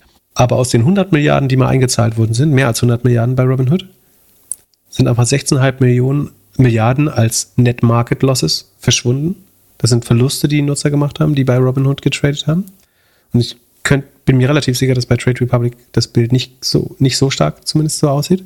Sie haben 16,5 Milliarden Verluste gemacht in den, äh, also ist alles hier in Sheet gucken, das ist die Quelle, kann, die Quelle kann sich irren und so weiter, aber wenn ich es richtig gerechnet habe, sind es, äh, beziehungsweise geben sie das ja auch aus, die Net Market Gains, ähm, sind 16,5 Milliarden äh, Verlust. Und hätte man jetzt einfach Anfang 2000, also wann diese Rechnung anfängt, sein Geld in MSCI World gepackt, hätte man äh, 45 Prozent Gewinn gemacht. Ähm, also der Unterschied zwischen, ich bin der durchschnittliche Robinhood-Kunde, das sind, weil es glücklicherweise genau 100 oder fast genau 100 Milliarden sind, kann man sagen, minus 16,5 Prozent. Der Markt hat plus 45 Prozent gemacht. Das ist der Unterschied zwischen rational schlau und dummes Casino-Opfer. Gut, aber es also, könnte ja genauso auf unsere Hörerschaft oder uns selbst führen, dass du einfach Einzelaktien kaufst, anstatt ETF also ich bin nicht, ich habe äh, in einem Jahr fast 45 Prozent Verlust gemacht, aber insgesamt äh, sagen in dem Zeitraum seit 2000 äh, stehe ich deutlich besser da und auch besser als der MSC World. Aber klar, es gibt natürlich Leute, die es äh, so nehmen, aber ich vergleiche ja mit Absicht mit dem MSCI World, weil das ist ja die die sagen Minimal Viable Strategy, die jeder machen kann, äh, die, die schlau ist, was wir auch immer sagen, dass du 80, 90 Prozent deines Gelds hoffentlich so anlegst und wo wir auch selber sicherheitshalber bestimmten Teil so anlegen. Von, von, von daher ähm, ist das, glaube ich, der Unterschied. Und ich würde mich dazu zu der Aussage durchringen, dass ich glaube, Trade Republic könnte in drei, vier Jahren mehr wert sein als Robinhood. Ähm, Robinhood versucht natürlich gegenzulenken, ne? aber ihr, ihr Rentenplan, wo sie ein Prozent draufzahlen auf den, was das, Roth, nee, auf den 401k oder was das ist, ähm, der ist dead on arrival. Da hat man ja gesehen, dass das überhaupt nicht angenommen wird, äh, weil sie gar nicht die, die Leute educaten können oder wollen, äh, das tatsächlich so anzuwenden. Äh, und ich glaube, der ist, also vielleicht wird Robinhood immer ein Premium haben, weil sie in den USA sind. Ähm, und man, man sieht übrigens auch, es ist nicht nur die Net Market Gains, äh, die hier draufgehen, sondern Robinhood schafft es auch, was habe ich gesagt, die haben 90 Milliarden Assets under, under Management und sie machen daraus im Jahr 1,77 Milliarden Umsatz. Das heißt ja, dass sie eher 2% äh, Reven äh, Fees, äh, Sekunde 90 Milliarden, 1,7, ja, 2% äh, Fees nehmen, während wir vorhin gesagt haben, äh, Flatex oder Trade Republic taxiere ich eher bei ungefähr 1% des AUM, die sie im Jahr erlösen. Woher kommt das Geld? Äh, wie gesagt, ein Drittel Payment for Order Flow, der Rest wahrscheinlich Kickbacks von oder ähm, wie gesagt, Vertriebsprovisionen oder wie auch immer man es nennen möchte, von den, also Fakt ist, kaufst du bei iShares, also BlackRock, deinen MSCI World Plan oder bei einem anderen Anbieter äh, oder kaufst mal ein Optionsscheine Derivat, dann gibt es da wahrscheinlich eine Provision drauf. Genau, aber so, so kommen sozusagen, ich sage jetzt mal, normale Broker auf rund 1% des AOMs äh, an Umsatz. Klar, wenn man mehr handelt, zahlen Kunden mehr, wenn man weniger handelt, auch weniger. Also wenn man, sagen wir, man kauft nur seinen äh, ETF, dann ist wahrscheinlich nicht ein Prozent. Ähm, aber Robin Hood und ich meine zwei Prozent im Jahr, das spielt eine Rolle bei deiner Rendite. So. Ja, der größere Anteil ist ja, der größere Verlust ist, sind die Net Market Losses natürlich. Aber die zwei Prozent kommen noch oben drauf, die äh, Robinhood verdient. Und das ist schwer, darauf äh, eine vernünftige Userschaft aufzubauen. Und ich denke einfach, dass Robinhood zwei Probleme hat, die Trade Republic zumindest in einem viel kleineren Ausmaß hat, nämlich Art Churn. Nutzer, die ganz verschwinden, weil sie enttäuscht sind oder weil sie einfach ihr Geld verloren haben. Und dann Revenue Churn. Und das sieht man ja super, dass die Accounts von 5.000 auf 3.700 Dollar gehen, weil die Leute Geld verlieren. Jeder, der so ein Business mal geleitet oder investiert hat, würde ja sagen, dass Churn ist dein, dein Hauptproblem äh, am Ende. Und ich, wenn du es einfach nur extrapolieren würdest, ist nur eine Frage der Zeit, bis Trade Republic mehr wert ist. Ähm, aus der Logik, die ich vorhin gesagt habe, dass du idealerweise weniger dumme Kunden hast, die rational anlegen, die Market Gains bekommen, die mehr Geld nachschießen und du vielleicht noch Kundenwachstum hast, äh, was wahrscheinlich auch schneller ist. Ähm, plus, wie gesagt, die Zinseinnahmen helfen auch Trade Republic, aber die helfen Robinhood auch. Von daher bin ich, und ich versuche das gar nicht unkritisch zu sehen, äh, aber ich bin da vergleichsweise bullish für Trade Republic, ehrlich gesagt. Also, dass die ihre 5 Milliarden nochmal sehen, da bin ich sehr optimistisch. Ähm, dass sie ein Dekakorn werden können, bin ich auch optimistisch. Und wenn Robinhood äh, so weitermacht, was nicht gegeben ist, die werden sicherlich auch das checken, äh, zumal wenn sozusagen äh, das solidere Modell vor, vor dir rumschwirrt. Ähm, nicht vor dir, noch ist Robinhood ja viel größer, aber ähm, ich glaube, vom Trajectory von den Unit Economics kannst du jetzt schon sagen. Und du kannst ja auch den Customer Lifetime Value total ausrechnen. Ne? Also sagen wir mal, was haben wir gesagt? Durchschnittliche Kunde äh, hat 8.000, 9.000 äh, im Depot, beziehungsweise du machst 1% ähm, von 35 Milliarden, dann bist du bei 300, also nee, was haben wir gesagt, Unit Economics wollen wir machen. Also der durchschnittliche Kunde, Kundin hat, was waren wir, 35 Millionen, 4 Millionen, äh, 35 Milliarden, 4 Millionen Kunden, das heißt 9000, Sekunde, stimmt das? Warum, wie bin ich auf 3 Milliarden? Ja, ähm, hat 9000 ähm, Euro im Depot, davon kriegst du vielleicht ein Prozent, sind rund 100 Euro und dann steigt das Asset Under Management über die Zeit. Also du kriegst jedes Jahr so ein bisschen mehr. Du kannst dir sehr gut dein Customer Lifetime, äh, weil ja, du hast anfangs relativ wenig Churn, glaube ich. Vielleicht irgendwann, wenn es wirklich groß wird, wechselt man nochmal zum anderen Broker. Ver würde vermuten, die Churn ist nicht super, nicht, nicht so groß wie bei Robinhood auf jeden Fall. Und es hat gezeigt, wie gesagt, dass es jetzt inklusive in einem Jahr mit Zinsen und Payment for Order Flow äh, profitabel sein kann. Finde ich eigentlich, also würde ich jetzt zur aktuellen Bewertung, was immer die ist, Shares von Robinhood oder von äh, also ich finde Robin Hood mit 11 Milliarden zu teuer und Trade Republic würde ich äh, für alles unter 5 Milliarden würde ich Secondaries kaufen. Gerade. Aber ich reiß mich jetzt auch nicht drum. Also es ist jetzt nicht, dass ich super heiß bin. Aber wenn ich die war, wenn ich eins von beiden kaufen müsste, würde ich Trade Republic kaufen. Also wenn du jetzt eine E-Mail bekommen würdest von Carter, dass du kaufen kannst, ja, dann, dann genau. würdest du es machen. Gut. Zum Schluss. Hm. 140 Sekunden. Und letzte Info noch, äh, ich habe schon im Finance Forward Artikel zu den News gelesen, dass im heutigen Finance Forward Podcast der CEO äh, Christian Hecker auch zu Gast sein wird. Ähm, vielleicht gibt er da noch mehr Insights, was das Geheimnis des Erfolges ist äh, oder ob es gar kein Erfolg ist und wie sie es alles machen wollen. Und ähm, vielleicht kann man es dann nachhören. Da hat ähm, Kaspar Schlenk ihn, glaube ich, einvernommen. Zumindest war das so annonciert im Finance Forward äh, Artikel. Sehr schön. Dann sehe ich hier noch JD und 140 äh, Sekunden Elon Musk. Halte dich kurz.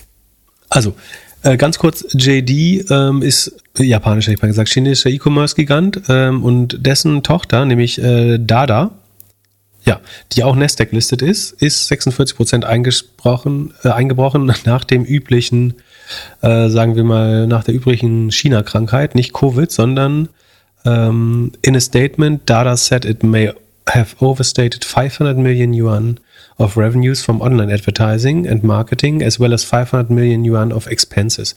Also sie haben eine halbe Milliarde Yuan, das sind 70 Millionen Dollar ungefähr, ähm, fälschlicherweise äh, mehr in Umsätzen gemacht, aber auch in Kosten. Das heißt, sie haben wahrscheinlich Dinge übers Balance Sheet laufen lassen, die Außenumsatz wären, die sie nicht hätten verbuchen dürfen. Das, also es gleicht sich im Ergebnis aus, aber damit haben sie ja trotzdem ihr, ihr, ihren Umsatz aufgepumpt. Ähm, das haben wir nur aufgenommen, weil einem das, weil es wieder eine erneute Warnung ist, dass in China, ich würde mal, ich will nicht sagen, dass nicht die gleichen Rechnungslegungsstandards gelten, aber dass sie auf jeden Fall anders interpretiert werden regelmäßig und dass die Gefahr, dass, also es gibt in der westlichen Welt solche Cases und in China, aber in China ist die äh, statistische Evidenz einfach höher, dass äh, das immer mal wieder passiert. Ne? Es gibt den Fall Luck and Coffee, äh, die alles doppelt einfach ausgewiesen haben äh, und auch das wieder ist ein Warnsignal. China-Stocks sind sehr günstig, keine Frage, weil viele politischen Risiken eingepreist sind, aber eben auch das sollte man bedenken, dass ihr letztlich nicht wisst, um welche Firmen sich da handelt, ob da überhaupt was verkauft wird, ob alles frisiert ist äh, und so weiter.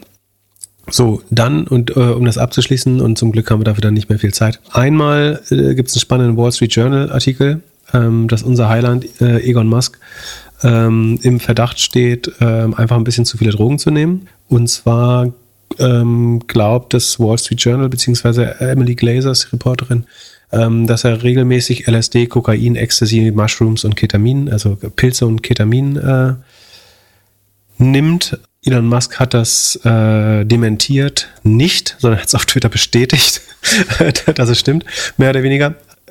Kann, wir packen es in die Shownotes, äh, muss man gar nicht so stark werten. Äh, ich, ich glaube, beziehungsweise kann das jeder selber werten, glaube ich. Ich fände es überraschend, wenn äh, Elon Musk der einzige Mensch wäre, auf dessen äh, Psyche und Leistungsfähigkeit Drogen einen rein positiven Einfluss haben. Äh, alle Menschen, die ich kenne, die regelmäßigen oder übermäßigen Kontakt mit Drogen hatten, haben sich in eine eher unangenehme Weise, mindestens persönlich, manchmal auch gesundheitlich, äh, entwickelt. Von daher ähm, erklärt das meiner nach auch so ein bisschen vielleicht seine Entwicklung und äh, Verhalten. Ich glaube, dass äh, man wahrscheinlich, äh, ich rate davon ab äh, und tu, tu das selber nicht, ähm, aber wahrscheinlich kann man einzelne Funktionen immer mal pimpen äh, mit Drogen, sei es die ähm, Vorstellungsfähigkeit oder, oder, auch Leistungsfähigkeit. Ich glaube aber, dass das immer äh, auf irgendeiner anderen äh, Seite seine, sein Tribut zollt äh, und das, kann, das dauerhaft einfach nicht funktioniert, äh, wie die meisten Drogen. Und ich glaube einfach nicht daran, dass es bei ihm groß anders läuft. Das interessant, das Einzige, was noch interessant ist, sein, sein Statement dazu, ähm, Sekunde, weil das wieder so ein bisschen die Denkweise zeigt ähm, darauf angesprochen auf Twitter. Wie gesagt, er leugnet das überhaupt nicht und ist, also er hat öffentlich geraucht. Er hat, glaube ich, von Ketamin, LSD, das hat er alles schon mal irgendwann äh, auch selber zugegeben oder wurde schon mal gesagt. Also jemand, äh, WhatsApp Franks heißt der Handle, wirft ihm quasi vor, dass er regelmäßig Drogen nimmt. Ähm, also der sagt, my mother just told me Italian news station are repeating non-stop that Elon Musk is doing mushrooms, cocaine and all sorts of drugs. Time to sue their asses.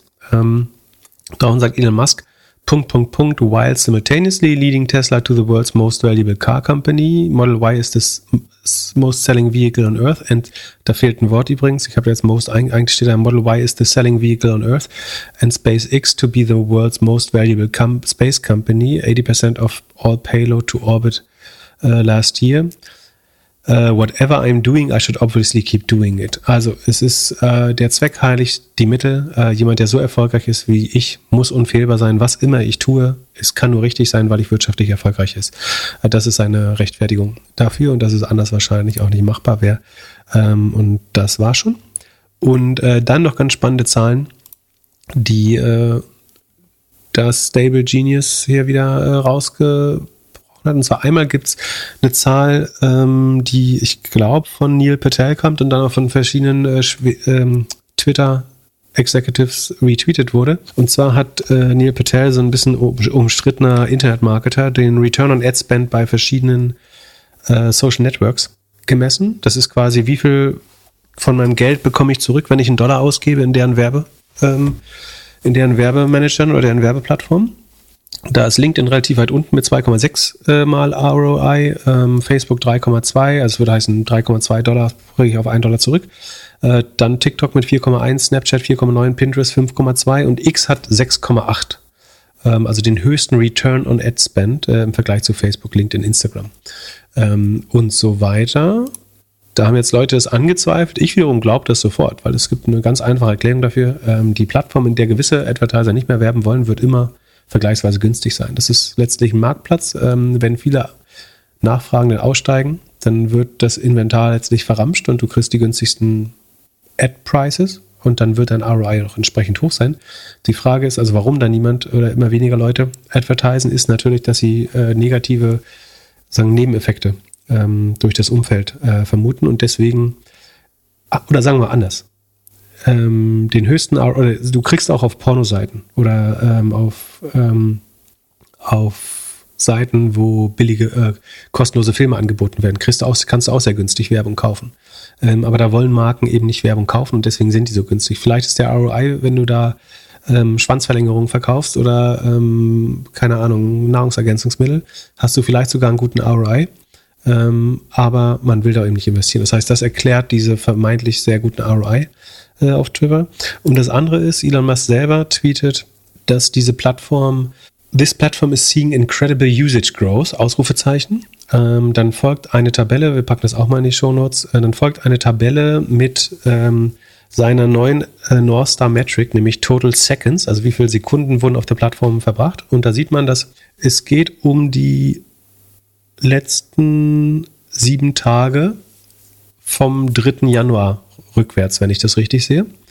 Ähm, und da steigert sich die globale, äh, die, die, diese verbrachten Sekunden global um neuneinhalb ähm, Prozent, in Japan sogar um 6, 27 Prozent, äh, in der EU um 4,6 Prozent, in Middle East nur um minus 2,6. Ähm, und da sieht er jetzt Incredible Usage Growth. Und was du dich hier fragen musst, ist, ob er alle, die das lesen, für komplett dumm hält oder was viel schlimmer wäre, ob er selber so dumm ist, dass er glaubt, das ist Userwachstum. Also alles, was diese Grafik beweist, ist, dass Menschen nach den Feiertagen Zeit von ihrer Familie oder von Reisetätigkeit wieder aufs Internet umwidmen oder wieder ihre Berufe aufnehmen, wieder mehr Zeit im Internet. Also ich kann dir kaum eine Webseite zeigen, die nicht in der ersten Januarwoche einen Anstieg oder in der letzten Dezember, Anfang äh, Januarwoche keinen Anstieg in Aktivität hat. Das ist eine ganz normale Entwicklung. Ja? Ähm, und er verkauft das hier als neuen User Growth. Also es gibt nur zwei Möglichkeiten. Entweder er hält wirklich alle, die das lesen, für komplett dumm, weil das, was jeder vernünftige Marketer machen würde, wäre ein Year-on-Year-Vergleich. Also steht das über letztem Jahr. Ähm, und dann wird es wahrscheinlich nicht so gut. Dann wird es ganz sicher nicht so gut aussehen. Dafür sprechen alle externen Daten, dass es nicht so gut aussehen würde. Ähm, und ich glaube tatsächlich, dass das davon zeugt, dass A, er wahrscheinlich selber auf die falschen Zahlen, also ich weiß es nicht. Ich kann mir nicht vorstellen, dass er so dumm ist. Eigentlich kann nicht so dumm sein, sondern er muss alle anderen für dumm halten. Aber warum hast du überhaupt diese Statistik?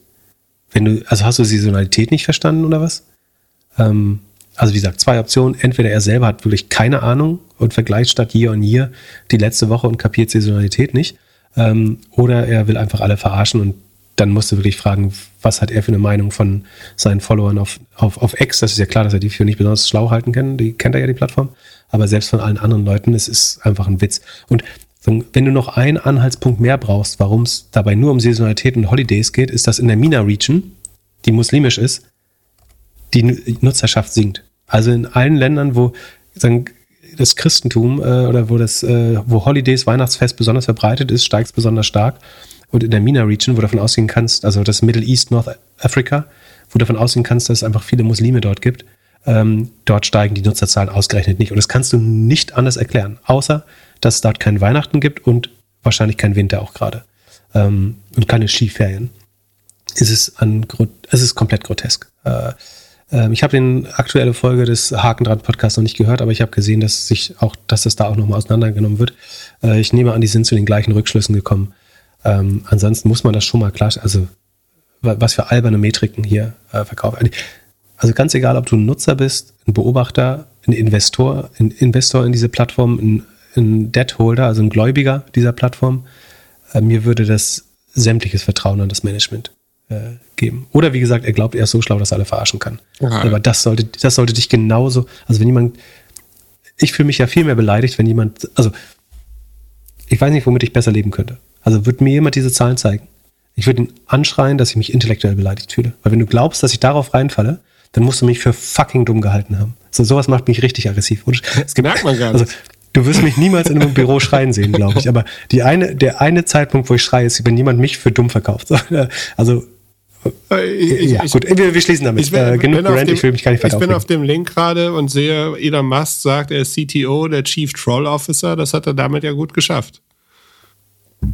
Ja, ähm, definitiv. Wie gesagt, das, wer, wer das nicht hören will, kann das ja überspulen. Deswegen machen wir es immer ganz am Ende.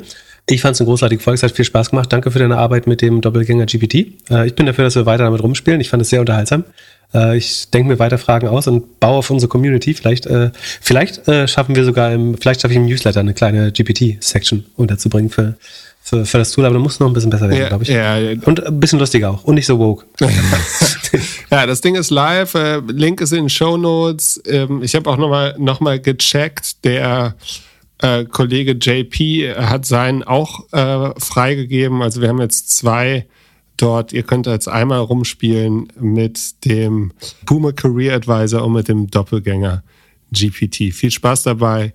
Und wenn es euch gefallen hat, die witzigsten Antworten könnt ihr gerne teilen, egal wo. Pip freut sich über jede, über jeden Okay, Tag. ich muss, ich muss wirklich los. Schöne Grüße an Patrick von Home to Go. Danke, dass du vor, unten vor der Tür auf mich wartest. Das ist sehr nett von dir. Äh, Und ganz schlimm von mir. Aber das Publikum dankt äh, dir. Noch ein kurzer News-Einschub aus dem Off. Nach Aufnahme hat das Manager-Magazin berichtet, dass die E-Scooter-Firma Tier sich in einen Merger mit dem Rivalen Dot flüchtet und dass beide Unternehmen dabei massiv an Bewertung verlieren. Außerdem soll der Tier-CEO wohl seinen Chefposten abgeben. In diesem Sinne, habt einen schönen Mittwoch. Bis Samstag. Peace. Ciao.